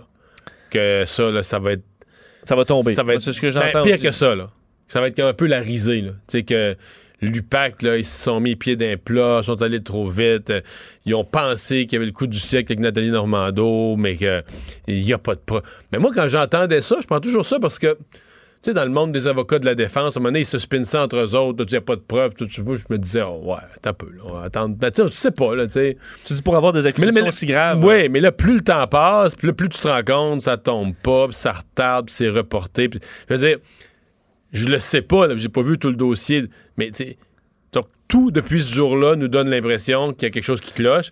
Puis après ça, toute l'histoire des coulages, puis l'histoire des coulages est rendue devant la Cour suprême, puis quel bordel, tu sais. Euh, donc, il faut dire qu'il reste quand même quelques, euh, quelques accusations. Là, on parle d'abus de confiance, fraude envers le gouvernement et corruption dans les affaires municipales. Euh, et ça, d'ailleurs, bon, l'avocat de, de, de Nathalie Normando, Mme Maxime Roy, qui n'a pas déclaré victoire aujourd'hui, parce que lui, selon lui, ça va, ça va un peu de soi. là. D'ailleurs, demande d'aller plus loin encore et demande au DPCP de continuer de retravailler le dossier. Parce que lui considère que toutes les accusations, qu'on n'aurait jamais dû arrêté, ben- tout devrait tomber. là. lui dit la seule, le, la, seule fin, la seule solution, c'est l'acquittement. Donc, dis-moi qu'on en enlève aujourd'hui ou on devrait, euh, devrait être blanchi euh, de, toute accusation là-dedans. Je vais entendre un extrait de, Maître Roy un petit peu plus tôt sur nos ondes aujourd'hui. Ben, au moment où on se parle, tout est sur la table. Nous, on attend impatiemment aussi, vous vous souviendrez, l'enquête du BEI. Il faut se rappeler que le BEI, c'est pas banal, le BEI fait une enquête criminelle sur le comportement de l'UPAC, donc l'unité qui enquête ma cliente, sur la façon dont ils ont mené l'enquête à l'égard de Mme Normando. Ça, c'est pas banal.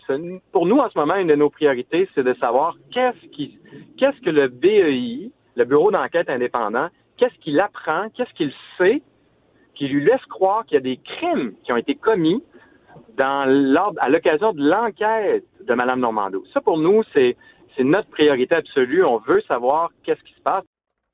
Bon, alors on verra. Effectivement, le bureau d'enquête indépendante là-dedans qui, euh, bon, ils sont en attente de, de, de, de, réponses clairement. Alors, euh, faudra voir est-ce qu'il sera finalement blanchi tout. euh, ce sera à, surveiller. Elle a encore quand même quelques quelques dossiers qui euh, qui restent encore. Euh, ben, D'ailleurs, ce que le DPCP dit, là, dis-nous, c'est c'est assez. C'est normal là, de faire des choix rendus là et de d'enlever ça, certaines accusations et en garder. faux. Évidemment, on a peur de, euh, de, de Jordan en disant est-ce qu'on va mettre fin carrément à ce procès-là parce que ça a été trop loin, trop long? Alors, tu sais, de nettoyer quelques accusations, ça peut être pratique. Mais on en a enlevé, on a enlevé les quand t'as principales. accusé, t'as accusé la vice-première ministre d'affaires aussi graves, tu peux-tu. ben, En plus, ça finit plus, là. Ça fait trois ans, là. Plus que trois plus ans. que trois ans, ouais. Plus que trois ans et demi. Puis là, tout à coup, les, mettons, les cinq accusations les plus graves sur les huit qu'on a donné Normando, ben, finalement, sur ça, là, on n'a pas de preuves, on n'a rien. On va se concentrer sur les autres euh, Ouais, les dossiers trois- moins les- importants. mais Parce que tu il y a eu du dommage, là, veux, veux pas, quand une personnalité comme ça. D'ailleurs, je vais te faire entendre un dernier extrait, celui de Nathalie Normando sur nos ondes avec Caroline et Maca cet été, qui parlait un peu de. Tu sais, elle est sortie cet été pour dire qu'elle le passait quand même des temps difficiles après cette, euh, cette arrestation il y a plus de trois ans. Caroline, j'ai beaucoup entendu des gens qui me disent, Nathalie, euh, j'ai déjà beaucoup entendu l'expression bouc émissaire. Ouais. C'est comme, euh, mais euh, j'essaie toujours de comprendre, plus de trois ans après mon arrestation, pourquoi j'ai été arrêtée.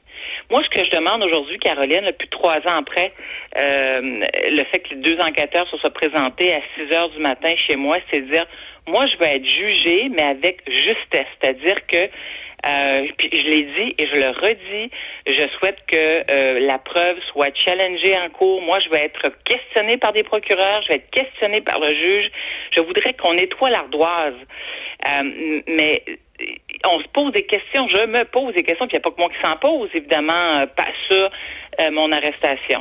Parce qu'elle dit entre autres de ne pas vouloir bénéficier de l'arrêt Jordan. C'est pas ça qu'elle veut. Ce qu'elle veut, c'est justement qu'on est au bout de ça et qu'on, qu'elle en Ouais. ressorte blanchie. Mais, ouais. Mais si elle pouvait bénéficier de l'arrêt Jordan, elle le prendrait quand même. Je pense qu'elle veut aussi avoir la paix, mais c'est c'est toujours bon. Je pense qu'elle gère aussi ses communications. Puis de dire ça, ça te dit au public que t'as pas peur du procès, t'as pas peur d'aller au fait, C'est tout ça. C'est sûr. Si ça tombe sur Jordan, mais tu dis, ah ben tant pis, mais moi j'aurais voulu, tu sais, je l'ai toujours dit que j'aurais aimé mieux aller au fond, tu sais.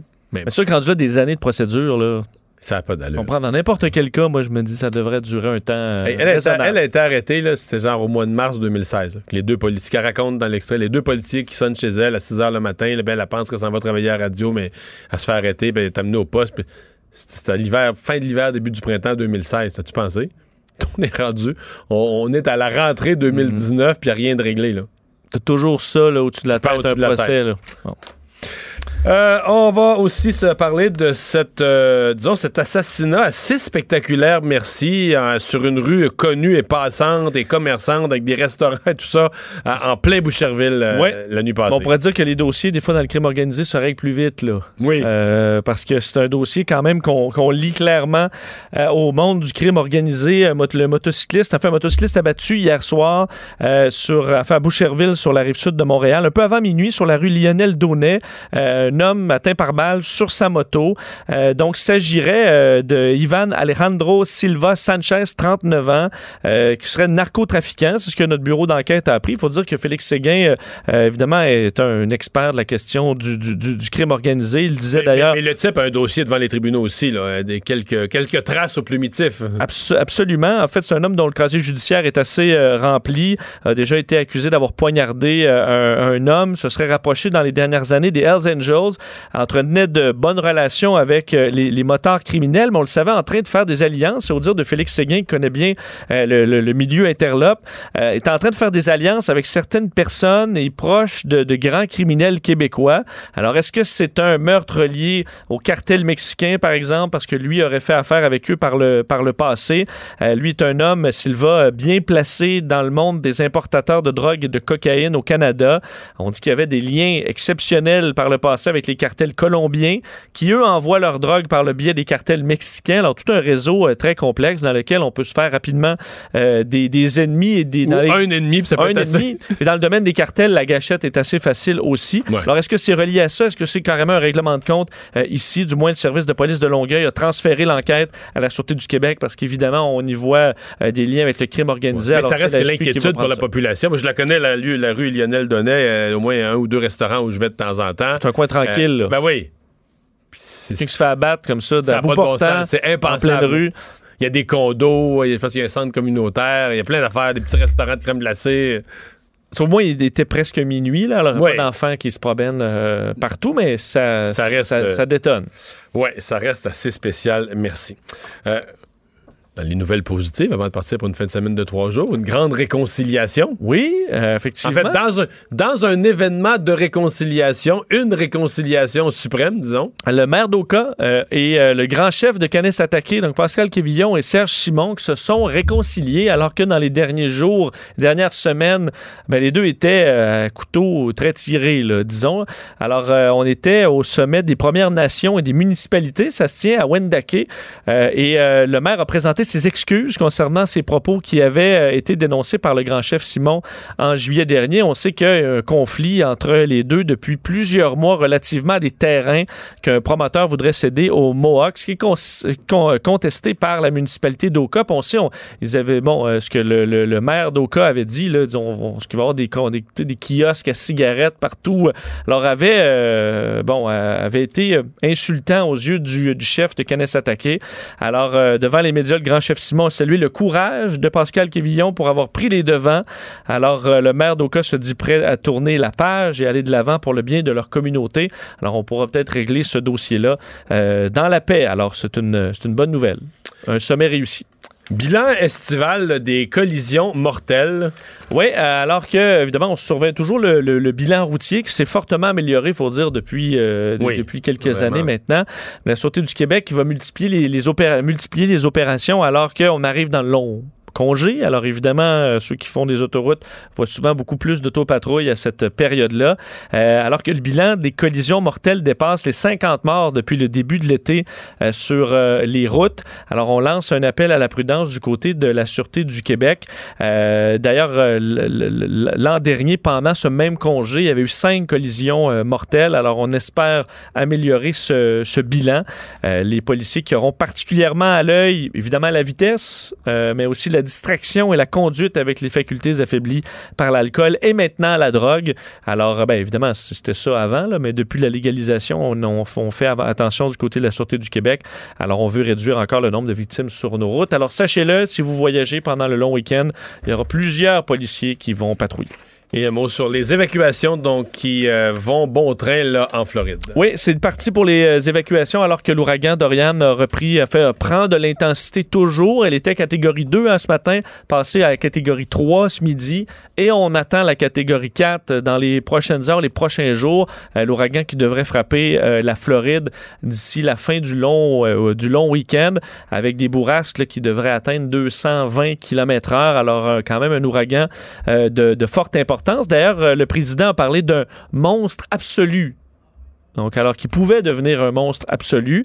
Euh, D'ailleurs, il y a eu un petit conflit, une histoire concernant cette, euh, le- le- le- la trajectoire Oui, hein? de Dorian, parce que Dorian, présentement, se dirige euh, évidemment vers la Floride, mais particulièrement à West Palm Beach, qui est un peu vraiment le centre des... Si on prend les différents modèles, on- ça arrive pas mal à West Palm Beach. Et l'ancienne ben, politicienne canadienne, première ministre Kim Campbell, Brièvement, première ministre. très brièvement, quoi, quelques mois, je me demande pas 4-5 mois, trois, je sais plus combien de mois, mais euh, qui, a amené après ça la, la défaite du Parti conservateur qui est passé de gouvernement majoritaire à deux sièges. C'est ça, c'est un règne assez court, mais elle dit Je rêve d'une frappe frontale contre Mar-a-Lago. Évidemment, qui est le, ce qu'on appelle la Maison Blanche euh, du, du, Sud, là, évidemment, euh, une, le domaine le Trump. domaine euh, propriété de Donald Trump. Alors, elle rêvait d'une frappe frontale faisant référence ici au changement climatique, là, en voulant dire que lui, il allait, ça allait pouvoir se rendre compte de ce que ça fait les changements climatiques. Elle a effacé son message parce que ça a quand même soulevé un certain tollé chez beaucoup de beaucoup d'Américains que parce qu'on la voit comme une ancienne première ministre. Évidemment, pour nous, c'est un règne assez court. Là. Quand tu dis une, anci une non, ancienne mais quand c'est dans un article de journal ou sur réseau, une ancienne première ministre du Canada, c'est une ancienne première ministre. que Mar-a-Lago soit détruit par Dorian, ça passe pas très bien. Alors, elle s'est excusée, euh, d'ailleurs, indiquant que c'était une remarque sarcastique et qu'elle ne souhaitait pas de mal à euh, Mar-a-Lago. Alors, ce sera, euh, ce sera à suivre, alors qu'on attend jusqu'à 45 cm de pluie dans certaines zones euh, localisées. localisées. Alors, les évacuations qui commencent dans l'État de la Floride. Mario Dumont et Vincent Dessureau. Le retour de Mario Dumont. Après l'avoir lu et regardé, il était temps de l'écouter. Cube Radio. Alors, euh, on arrive vraiment dans ce qui est la, la fin de l'été. Pour bien des gens, la, la fin de semaine de la fête du travail, c'est vraiment le passage, même si l'automne officiellement arrive seulement dans trois semaines. oui, parle-moi pas de l'automne, mais c'est vrai que les, certaines feuilles, il y a certains arbres là, qui euh, pensent, commencent, ouais, commencent à y penser. Patrick de Bellefeuille, euh, spécialiste de l'environnement, présentateur à Météo Média, est avec nous. Bonjour, Patrick.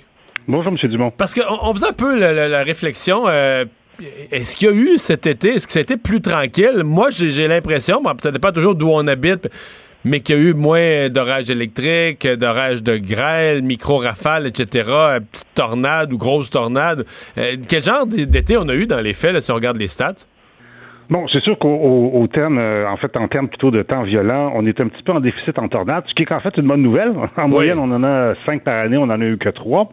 Donc ça, de ce côté-là, ça c'est une bonne nouvelle. Mais je vous dirais que même si on a l'impression que l'été a été euh, moins euh, actif, ça a surtout été un été très particulier. On a un mois de juin qui euh, typiquement nous amène vers l'été, mais pourri, désastreux. Euh, les quantités de précipitations supérieures à la moyenne partout au Québec, température inférieure à la moyenne, donc il fait froid puis il pleut. Ça c'est notre mois de juin. Mais ça a comme basculé à fête nationale ou autour d'eux, là. C'est comme ça. la météo est passée d'un extrême à l'autre. Le printemps avait été pourri, puis tout à coup, il s'est mis à faire beau. Oh, exactement. Juillet, c'est l'été. Alors, en juillet, imaginez-vous, juste en juillet, dans le sud du Québec, on a quatre canicules. On a euh, des températures qui sont largement au-dessus des moyennes saisonnières et un manque de précipitations qui va aussi euh, se répercuter euh, en nous. Donc vraiment, juillet, ça a été le gros mois chaud, le mois sans précipitation, tandis que le mois d'août a aussi été un mois sans trop de précipitations, mais côté température, c'est à peu près dans les moyennes qu'on se retrouve. Donc vraiment, un tout début froid, pluvieux, un juillet extraordinairement caniculaire et un mois d'août où ça revient un petit peu plus là, dans les normales.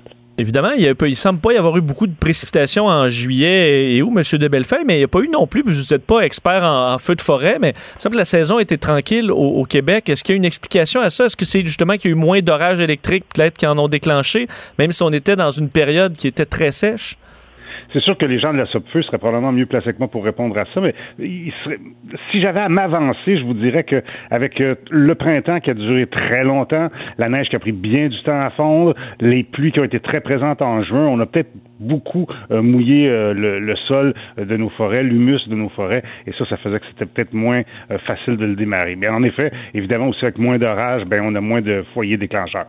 Parlons-en de ça parce que généralement, là, je parle comme le, profane qui vit son été généralement, là, des grosses journées chaudes, la canicule, parlons de ce qu'on a connu dans le mois de juillet, la deuxième moitié de juillet, donc des journées très, très chaudes, etc. Mais généralement, c'est ça qui fait que le soir, à la fin de ces journées-là, à l'heure du souper ou en début de soirée, euh, là, on voit les nuages se former, puis ça se noircit, puis c'est là qu'on a de, gros orages électriques. On a l'impression que cet été, qu'on a eu toutes ces canicules-là, parfois là, des, des menaces, des avertissements, des alertes de, de formation d'orage, mais que il s'en est formé beaucoup moins ou très peu. Y a-t-il une explication? C'est juste, juste un hasard que ça se formait pas ou? Ben, je dirais pour hasard ou même pour euh, notre perception des choses. Parce que tout au courant du mois de juillet et euh, une bonne partie du mois d'août, moi j'en ai suivi des lignes d'orage. Euh, c'est peut-être pas tombé sur Montréal, Trois-Rivières au Québec, mais dans les Laurentides, ça s'est déplacé au Saguenay-Lac-Saint-Jean, au nord du Saguenay-Lac-Saint-Jean également. Il y a eu du temps qui a été particulièrement actif aussi sur la rive sud du fleuve Saint-Laurent. Donc beaucoup moins que d'habitude, non. peut-être moins à faire les nouvelles, oui. maintenant, vous avez raison de dire que d'habitude quand on a une grosse journée chaude collante, en fin de journée, on peut avoir des orages qui se développent. Il y en avait, ça bourgeonnait à gauche et à droite, peut-être pas là où euh, vous vous trouviez, par exemple. Qu'est-ce qui fait que ça, ça quand il y a une alerte, donc ce que je comprends quand il y a une alerte, c'est qu'il y a des les conditions, donc canicule, etc., les conditions sont propices à la formation d'orages. Qu'est-ce qui fait qu'ils se forment ou ils se forment pas? Là? Comme un ça part, finalement, il n'y en a pas. Puis euh, les conditions sont toutes réunies. Vous nous avertissez, les conditions sont toutes réunies. Finalement, il s'en produit pas. Qu'est-ce qui. C'est quoi le déclencheur qui est là ou qui est pas là? Oui, c'est ça. La différence entre une veille, par exemple, une veille, c'est que les éléments sont là, mais c'est pas encore commencé. Une alerte, c'est qu'il y en a des orages. Ouais, je, voulais dire veille, moi, les, les, conditions sont là. Qu'est-ce qui fait que ça part ou ça part pas? Mais il y a plusieurs, euh, il y a plusieurs, euh, euh, voyons, plusieurs éléments là-dedans. il y a par exemple le taux d'humidité dans l'air. S'il n'y a pas assez d'eau, même si on propulse cette air-là en très haute altitude où il fait froid et que l'eau va se condenser, mais on réussit peut-être pas à former un orage. Ça peut aussi être le moment de la journée, au moment où ça pourrait commencer à se déclencher. Là, il est rendu 7-8 heures le soir. Le soleil est largement sur son déclin. Il n'y a plus assez d'énergie qui arrive dans l'instabilité de l'air pour continuer le phénomène de bourgeonnement. donc, le temps, la quantité d'humidité, la différence de deux masses d'air aussi, mais ça, c'est plutôt un front froid et non pas euh, des orages qui se développent de fin de journée parce qu'on a du temps chaud, collant et humide. un front froid, c'est plutôt une ligne orageuse. Mais ça, c'est vraiment euh, lié au fait qu'il faut qu'il y ait une grande différence de température entre l'avant et l'arrière du front. Je sais que j'ai vu encore la semaine dernière un front froid qui passait sur le Québec. Puis derrière ça, les températures n'ont pas vraiment baissé. Donc, c'est pas, euh, pas assez pour que le front froid se développe beaucoup. Hmm. le...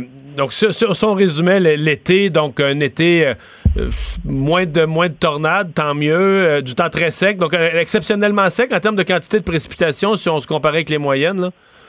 Euh, par rapport aux moyennes, oui, on est largement sous ces moyennes-là. Par endroit, j'ai vu des endroits au Québec où on n'avait pas reçu la moitié de ce qu'on devait recevoir en juillet, et la même chose pour le mois d'août. Ça, c'est sûr qu'on est de ce côté très déficitaire. J'ai personnellement appelé les gens de l'UPA la semaine dernière pour savoir si ça avait une incidence sur nos récoltes maraîchères, qui s'en venait également pour l'automne. Puis on m'a assuré que, un peu comme les centres de ski qui ont tous maintenant un système qui fait de la neige artificielle, eux, ils ont tous des systèmes d'irrigation. Vous allez avoir, je, je, vais vous le dire, l'agriculture, je connais ça un peu. Ceux qui souffrent, c'est le foin.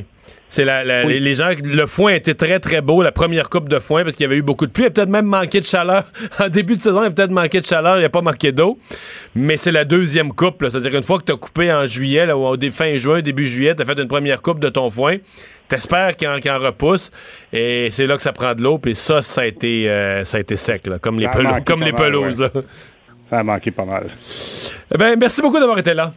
Ça fait plaisir. Bonne journée. Au revoir. Patrick de Bellefeuille, spécialiste en environnement à Météo Média. En rappelant qu'il annonçait beau et qu'il annonce beau euh, en fin de semaine. Alors, euh, fin de semaine. À peu près 23 dans la région de Montréal, 20, 22 dans la région de Québec et pas de précipitation samedi, dimanche. C'est ce qu'on veut. C'est ce qu'on veut. Samedi, dimanche, ça permet d'être pantouflard et de dormir tard. Euh, Vincent, c'est euh, l'heure de passer à notre chronique internationale. Le retour de Mario Dumont l'analyste politique le plus connu au Québec. Cube Radio. Autrement dit.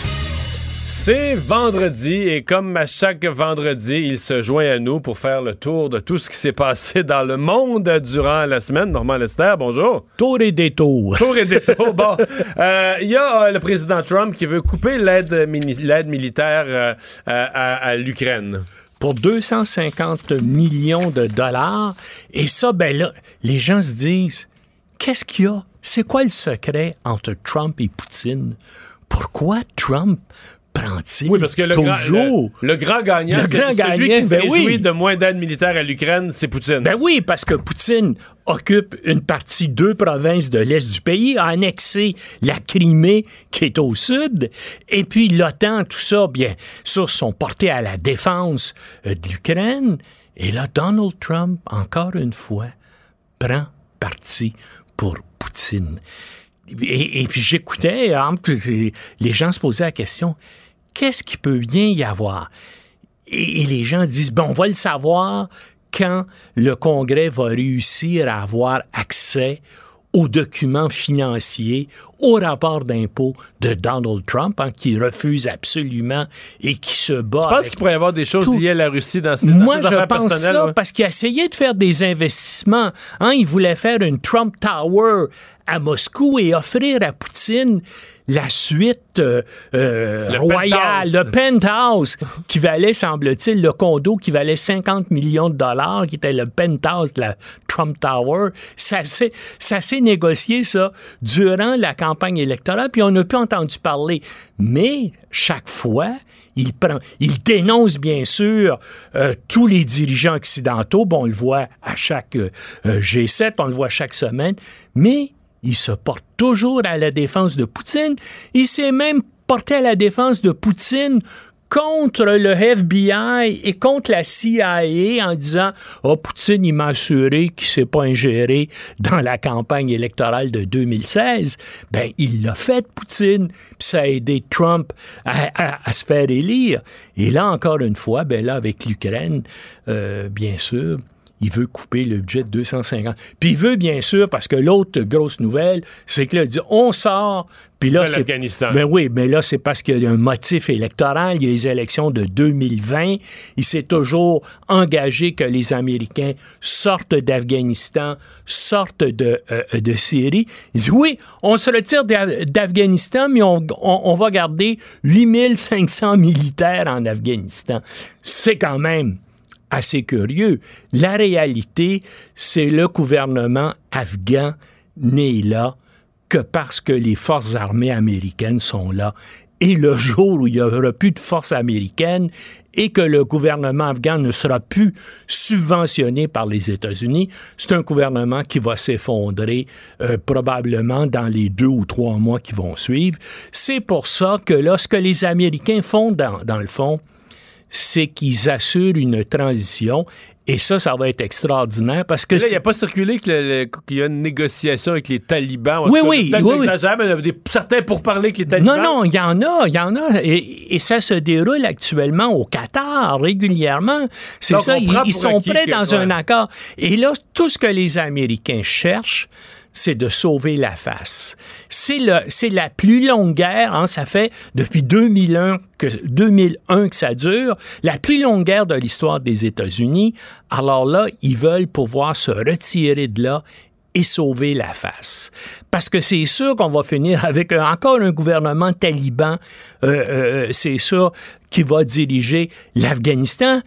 Ils ont renversé les talibans en 2001 et là, ils sont en train de négocier pour voir comment peuvent-ils comment peuvent-ils faire pour que ces gens-là reviennent au pouvoir, mais sans qu'ils perdent la face? Il va y avoir probablement un gouvernement de coalition, mais ce qui est, terrible dans le fond, et puis il y a à peu près 155 soldats canadiens qui sont morts là, Rappelez-vous, pendant des années, on nous a dit, ben là, il faut se battre là, parce qu'il ne faut pas que l'intégrisme religieux gagne, il ne faut pas que l'extrémisme gagne. Et bien là, le gouvernement extrémiste des talibans est, en position pour euh, reprendre le pouvoir. Alors, mais tout ce que les Américains veulent, ils veulent euh, sauver la face. Et moi, ça, ça me rappelle dans les négociations à la fin de la guerre du Vietnam avec Henry Kissinger, hein, qui disait, ben nous, tout ce qu'on veut, on sait que le régime de Saigon va s'effondrer, mais on veut un intervalle décent entre le moment où on se retire et le moment où tout s'écroule. Et, et c'est à peu près là, ce que les Américains essaient de négocier euh, en Afghanistan.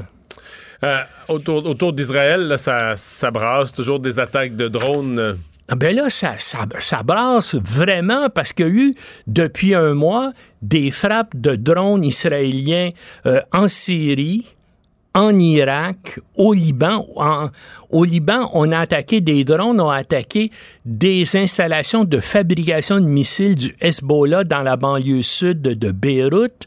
On a fait des frappes aussi sur les chiites et les Iraniens en Irak. Les Américains sont déjà là en Irak.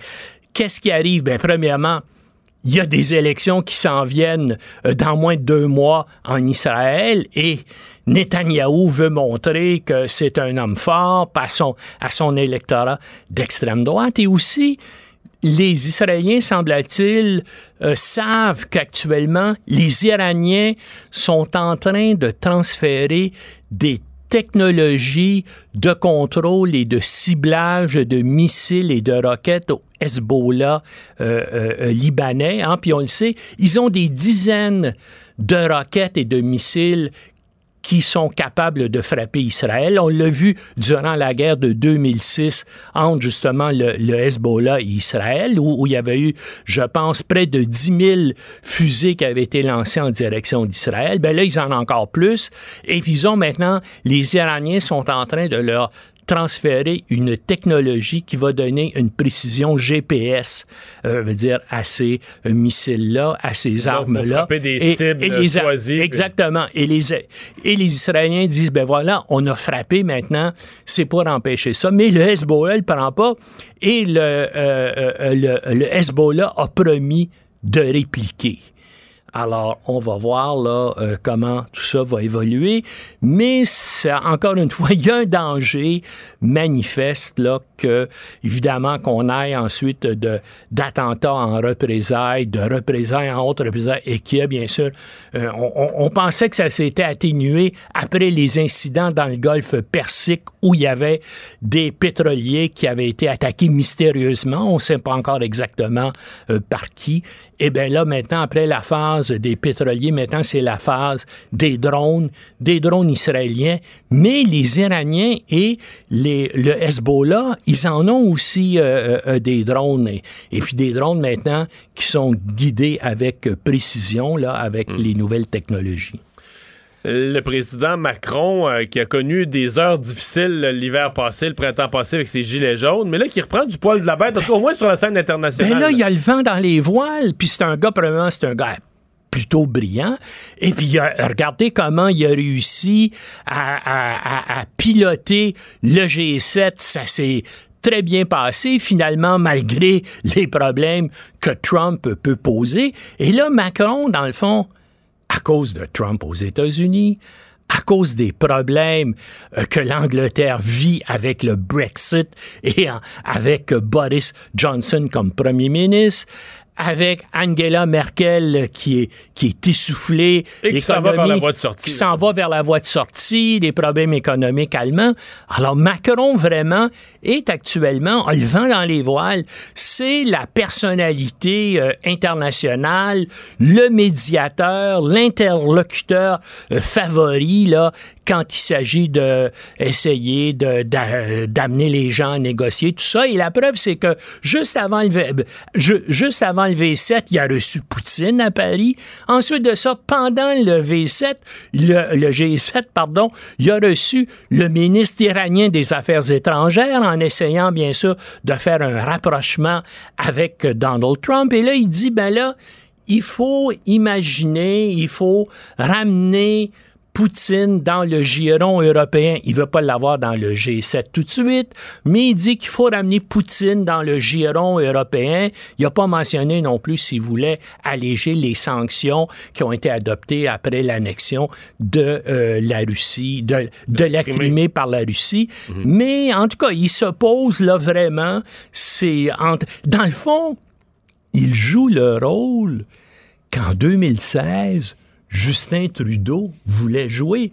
Vous vous rappelez, quand Justin Trudeau a été élu, une de ses premières phrases, un de ses premiers discours, il a dit Le Canada revient sur la scène internationale.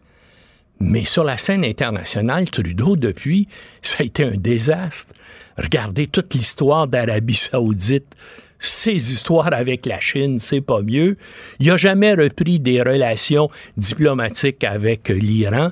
Puis avec les États-Unis, euh, c'est pas l'amour entre lui et Trump. Donc, il, euh, Trudeau à ce niveau-là. Avec l'Inde, ben avec l'Inde, c'est pas beau. Donc, ça veut dire, la politique étrangère, c'était le gars, dans le fond, il a, à peu près le même âge, je pense qu'ils ont deux ans de différence, lui et Macron, mais Macron, bien sûr, a des antécédents professionnels beaucoup plus lourds que Justin Trudeau, qui est un poids léger. Mais en tout cas, sa, sa stratégie, le Canada, après dix ans d'administration conservatrice et de retour sur la scène internationale, ça l'a échoué lamentablement et c'est Emmanuel Macron qui prend la place. Qui a pris la pôle. Euh, heure de vérité pour Hong Kong. Ouais.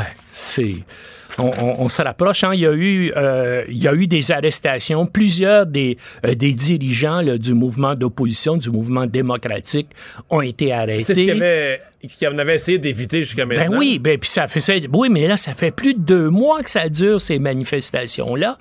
Et demain est une date déterminante parce que euh, demain, on a euh, les, les opposants veulent faire une immense manifestation pour dénoncer le cinquième anniversaire de la décision de la Chine qu'il n'y aura jamais de démocratie à Hong Kong. Donc, que euh, le poste de, euh, de président de l'exécutif de Hong Kong ne sera jamais mis au scrutin. Ça a été décidé il y a cinq ans.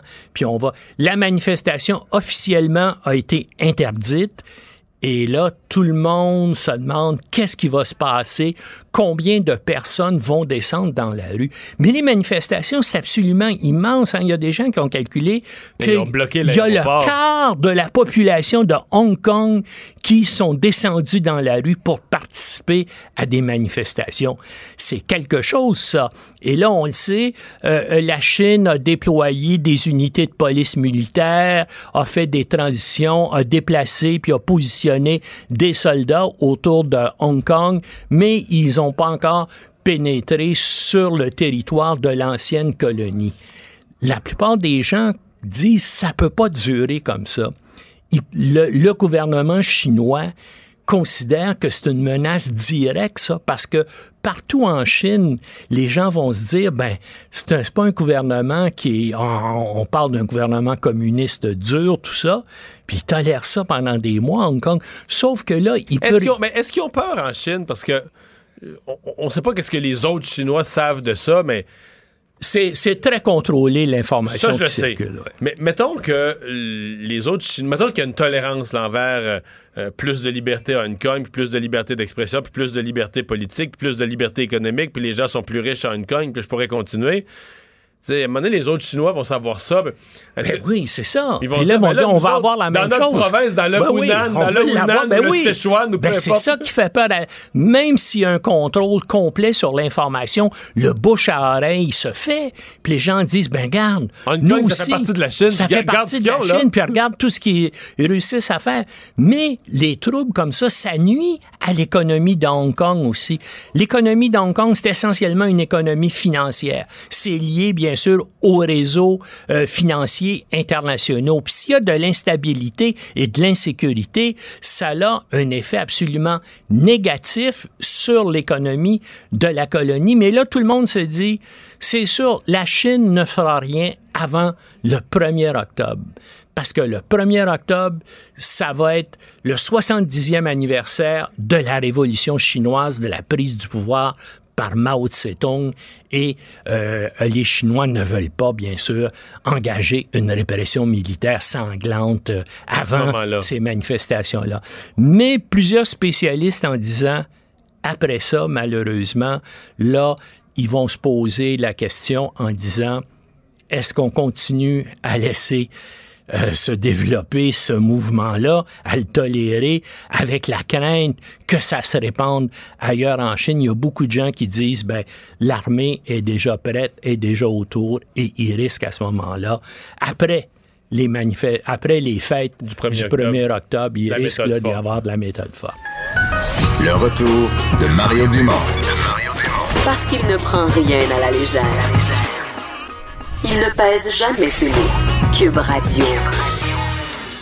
Et c'est l'heure de parler des têtes enflées, justement, Master Bucarici qui est là. Salut. Salut, comment ça va? Là, là, ouais, ça va bien, mais c'est la dixième ce soir, là. Oh, c'est pour vrai déjà? Ben Ouais, oui, déjà. Fin de la Deux deuxième semaine. Mais là, on, a- Wow. on commence à avoir des, des bilans, des gagnants, un meneur? Y a-tu un classement général? Ou bien à chaque soir, on oublie ça, on repart à zéro? Je sais pas, mais moi, je sais par exemple qu'il faut faire attention pour que Vanessa ramasse des points un peu. Parce qu'elle boude quand elle n'en a pas. Ça, Ah c'est- ouais? ça, je peux te dire ça. C'est vrai parce qu'elle était partie sur une, une séquence qui s'est arrêtée hier en raison de la performance de Richard Martineau, mais elle était pas très contente. OK. mais tu t'avais dit, euh, Master, t'avais dit au départ, moi, je perds jamais, là. Ben, en fait, j'ai gagné le premier soir, puis ça s'est arrêté là. Ah ouais? mais je suis cro- j'ai resté que si accroché au premier Vanessa soir. gagne pas, puis toi, tu gagnes pas, c'est Richard qui gagne tout le temps? Non, Vanessa gagne quand même. Ah, OK. Dit OK. quand elle n'a pas beaucoup de points, elle, Elle est de mauvaise humeur. elle veut gagner OK, par beaucoup de points. Bon, Ce soir, que t'as ça- pour moi ce ça- soir? ben, en fait, on a encore un énime avec euh, un animal ce soir. ben voyons. L'image d'un animal hors du commun a attiré euh, l'attention des médias sociaux. De quel animal s'agit-il, puis qu'est-ce qu'il y avait de spécial? L'image d'un animal hors du commun. Ouais. Euh, c'est un animal rare ou c'est un animal connu, mais dont ce, ce- ce spécimen-là était hors du commun? là, C'est c'est un animal rare? C'est bien dit. En fait, l'animal n'est pas rare, mais ce spécimen-là l'est, oui. OK. Ça pourrait être un chien, une vache, un chat, n'importe quoi de bien ordinaire, mais ce spécimen-là, c'est un chien. Je peux te dire que c'est un animal marin. Tiens, disons ça. Oh, oh, oh, un animal marin. Ben là, un animal marin, c'est un phoque? Mais Non. Un ça n'a pas grand chance d'être spécial. là. Ça n'a pas beaucoup de poils pour coiffer puis faire, il faire une. Là. mais, mais en fait, il est au moins deux fois plus intelligent que la moyenne. Mais ça Ah, ne c'est un dauphin. moyenne. Ah non. Non. Non, non, c'est pas un Un dauphin. beluga? Non. Mhm. Ça, c'est- je te dirais quand même, hmm, c'est pas un vrai indice, mais c'est encore plus simple. C'est encore plus simple. Ah, un poisson. Non. Là, un animal marin, parce qu'il y en a bien des petits là, dans la famille du phoque. Est-ce que c'est quelque chose qui se mange? Euh, oui, Couramment. oui, tout à fait. J'ai zéro envie, j'ai mais- zéro envie d'en manger, mais j'ai déjà vu sur YouTube des gens en manger. OK, mais c'est pas commun là, sur les assiettes québécoises. Non, non, non, non, non, non, non, non, non, non, non, vraiment pas. Vraiment, vraiment pas. Le caractère spécial de l'animal provient d'une mutation génétique. Oh. Ça, c'est le dernier indice je vous Mais donne. c'est pas. euh, ça a-tu bien des pattes, le pieuvre calmar, non? C'est pas ça. Mais j'aime ça, est-ce que tu te rapproches un peu dans un sens? L'hippocampe. Non, mais ça serait fou, un hippocampe. Ouais. C'est beau, un hippocampe. Ben oui. Mais magnifique. oui, mais oui, mais oui. Un homard. Mais là, il a dit non, il a dit qu'on voudrait pas en manger, il voudrait pas avoir ça Ah, C'est vrai, puis, en, puis, ouais, puis du homard, j'en mangerai tous les jours. Ouais. Bon, ben là. euh, Donnez-vous la langue là, au chat, Mais c'est poisson, c'est pas un fruit de mer? Non, il y a pas un mammifère? Non. Un, C'est un animal lent. ah, un lamentin. Non. Un escargot. C'est un animal marin, l'escargot, ça? Je dirais que c'est un peu plus rapide que l'escargot. OK. Du corail. Plutôt lent. ouais, OK. Ça, c'est plutôt lent, là, ça. Un animal lent. Je suis content. J'ai j'ai plus le goût de t'aider, Mario. Je suis content que tu ne l'aies pas enfin. Je suis content.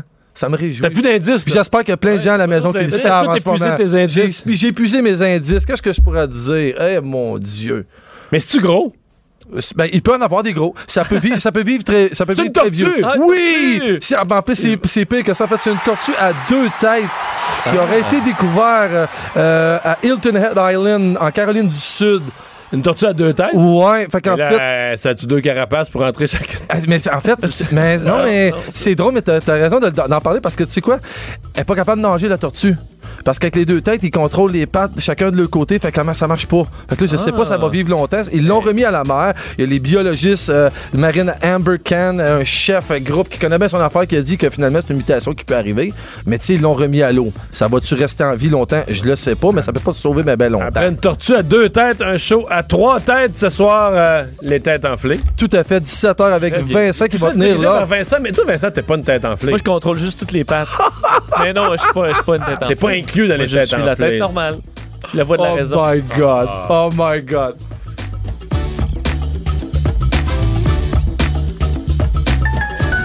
Le retour de Mario Dumont. Parce qu'il ne prend rien à la légère. Il ne pèse jamais ses mots. Cube Radio. C'est le moment de parler sport pour terminer la semaine. Sébastien Goulet, journaliste à TVA Sport. Salut. Allô, Mario. Alors, c'était le tournoi de golf hier de Jonathan Drouin, si je ne m'abuse, et euh, ça a parlé plus de hockey que de golf. Oui, ouais, c'est sûr que les gens ont hâte que ça recommence. Et euh, j'ai bien apprécié le, le- le caractère de Jonathan Drouin qui s'est pas caché. Il a dit j'ai eu une mauvaise fin de saison. Je me suis dit, voir des chiffres pour voir qu'est-ce que ça dit. Effectivement, dans les 18 derniers matchs où Jonathan Drouin a été de la- de- de l'alignement, un but et deux passes. Eh boy.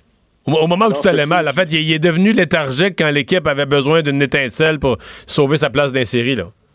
Exactement. Et Claude Julien, lui qui était à ce tournoi de golf-là hier, a dit c'est dommage parce que dans les derniers matchs de la saison, on jouait peut-être notre meilleur hockey. Il s'en est fallu quelque peu. Donc j'imagine que justement, oui, le mois de mars a peut-être été le mois euh, qui a, été coûté, qui a coûté le plus cher aux Canadiens.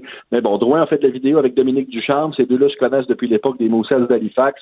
Euh, Claude Julien assistait à quelques-unes de ces séances vidéo-là, dit bien aimer la, direction que l'attitude de Jonathan Drouin euh, semble avoir. Euh, restera à voir qu'est-ce que ça va donner au cours des, débuts début de la saison. Mais c'est drôle parce que je ne veux pas me tromper d'équipe. C'était-tu contre Edmonton? Le match de 4 points où Jonathan Drouin a fait une montée d'un bout à l'autre. C'était un match, là, il jouait comme il jouait comme Wayne Gretzky à l'époque, tu sais.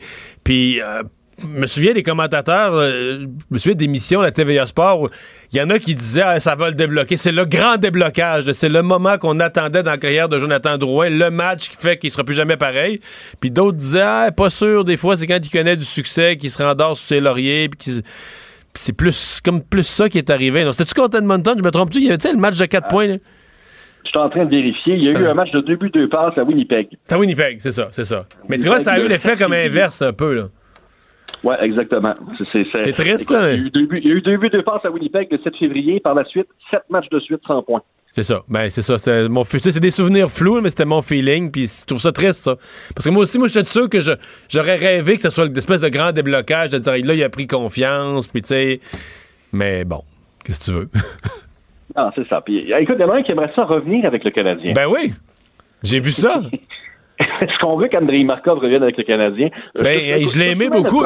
Je l'ai aimé beaucoup, mais là, à 40 ans, est-ce qu'on a besoin d'un défenseur de 40 ans? Je sais pas. Nos défenseurs gauchers dans la formation, là, les réguliers, c'est Mété, Ben Sharrett, Brett Kulak, Morgan Riley. Est-ce que Markov peut être meilleur qu'un de ces quatre-là? Oui. Bon, OK, tu viens de me convaincre. Je prends, Markov, finalement.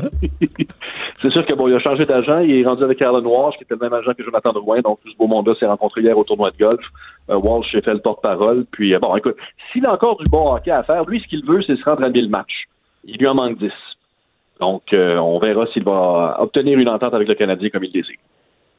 Mais il pourrait être utile, peut-être. Mais a- parce que là, faut que tu m'aides. Là. Je- Honnêtement, je suis pas beaucoup la KHL. Mettons, la deuxième moitié de saison, l'année passée, dans la KHL, là, y était-tu euh, encore euh, top niveau ou ça commençait à. Il était correct. Disons ça comme ça. Il, était plus dominant. C'est sûr qu'à un moment donné, euh, rendu à 39 ans, les, les- les jambes peuvent, peuvent plus nécessairement suivre, puis il n'y aura pas les, des 25-30 minutes de temps de glace. Est-ce qu'il va devenir un défenseur à situation? Euh, ça reste à voir, mais je ne sais pas quel est l'intérêt justement des Canadiens. On sait que Markov est très intéressé, mais au niveau des Canadiens, je suis pas certain si l'intérêt est là. Bon. Ouais, c'est parce que quand tu reconstruis aussi pour le long terme, là, tu sais, à un moment donné, tu veux donner de l'espace à des jeunes pour qu'ils se. Ouais. À suivre. Euh, Sébastien, il me semblait il y a quelques mois avoir vu une histoire similaire chez les hommes, mais là, chez les femmes, euh, au tennis, une amende pour un manque de combativité. Ça, c'est quand même un peu gênant. Ouais, ben, pas mal. Surtout, écoute, c'est Carla Suarez Navarro, pour le match du premier tour du US Open, euh, perd la première manche 6-2. Elle dit, bon, j'ai mal dans le dos. Euh, elle joue contre la 112e mondiale, elle qui est 33e. Euh, elle a dit, j'abandonne. Et là, il y a eu un comité qui s'est réuni. Euh, L'équipe médicale, les superviseurs ont dit que, bon, elle n'a pas voulu se présenter carrément, elle n'a pas joué au niveau requis chez les professionnels. Donc, de la bourse de 58 000 qu'elle a eu pour avoir participé au premier tour du US Open, on a retiré 40 000 euh, Mais si elle a mal dans le dos, comment? Parce que le mal de dos, c'est une des affaires les plus, même dans les milieux de travail, puis c'est toujours dur à de dire à quelqu'un, t'as pas mal dans le dos, là, mais. Ouais, ben écoute, ils ont vérifié les rapports d'équipe médicale, donc je sais pas que quels ont été les tests qui ont été faits après ça. Euh, puis bien sûr, Suarez Navarro a joué la carte. De, bon, c'est toujours triste de, de- de quitter un des événements que je préfère le plus. Euh, tu le mentionnais, c'est déjà arrivé du côté masculin. On sait qu'il y a des, des joueurs. Ben, tout ça là, c'est, parti des paris. Hein. C'est paris des, des- Ouais. des joueurs qui, Ouais, je sais. qui, qui jetaient des matchs aux poubelles euh, en s'entendant avec des gens pour euh, récolter une somme des paris des gens qui avaient parié pour eux. Euh, c'est, une situation qu'on veut éviter. Je ne crois pas nécessairement que c'était le cas dans le cas de Suarez Navarro, mais j'apprécie le, la rigidité que ce processus-là a dans le tennis professionnel. On n'en laisse pas passer aucune. Il nous reste 30 secondes pour parler de Chapovalov et Andreescu. Oui, euh, deux missions difficiles au troisième tour des internationaux des États-Unis. Chapovalov va affronter Gaël Monfils, qui est 13e euh, tête de série. Andrescu, ce sera Caroline Wozniacki, euh, 19e. Deux duels à surveiller qui seront présentés demain sur deux des terrains les plus importants à New York. Et en terminant, on a du football universitaire ce soir. Euh, mon université de Sherbrooke qui affronte les Carabins de l'Université de Montréal. Jamais une mission facile de gagner sur la montagne. Merci beaucoup, Sébastien. Bon week-end. Merci, au plaisir. Et durant ces trois jours de congé, ben pour moi, c'est pas trois jours. Tu sais qu'à LCN, c'est la rentrée lundi. Là. Oh, lundi. On est en congé à Cube lundi, mais moi, je serai de retour à la télé sur LCN. Vu va- qu'il- pleut lundi, je vais pouvoir t'écouter. Ouais, mais probablement qu'on va surveiller l'ouragan à- en Floride lundi. C'est sûr que tu vas être en plein dedans parce qu'on attend évidemment à ce que Dorian atteigne le- le- le- la catégorie 4 et frappe euh, de plein fouet la Floride. Alors ça risque d'être le sujet de, de la fin du long week-end avec des vents de 220 km/h attendus. Alors une situation quand même assez Dans la nuit de dimanche à lundi, ça commencera et frappera de plein fouet le lundi, mardi, euh, les, euh, la côte floridienne. Et je vous rappelle, parce que c'est le long week-end qui commence, il y aura beaucoup de gens sur les routes. La Sûreté du Québec qui euh, tenait à rappeler euh, aux gens d'être prudents. L'année dernière, il y avait eu quand même plusieurs accidents mortels. Alors, on va surveiller particulièrement la vitesse et certains comportements pendant le long week-end. Merci Vincent, merci à vous d'avoir été là. Bon long week-end. On se retrouve sur Cube mardi. Cube Radio.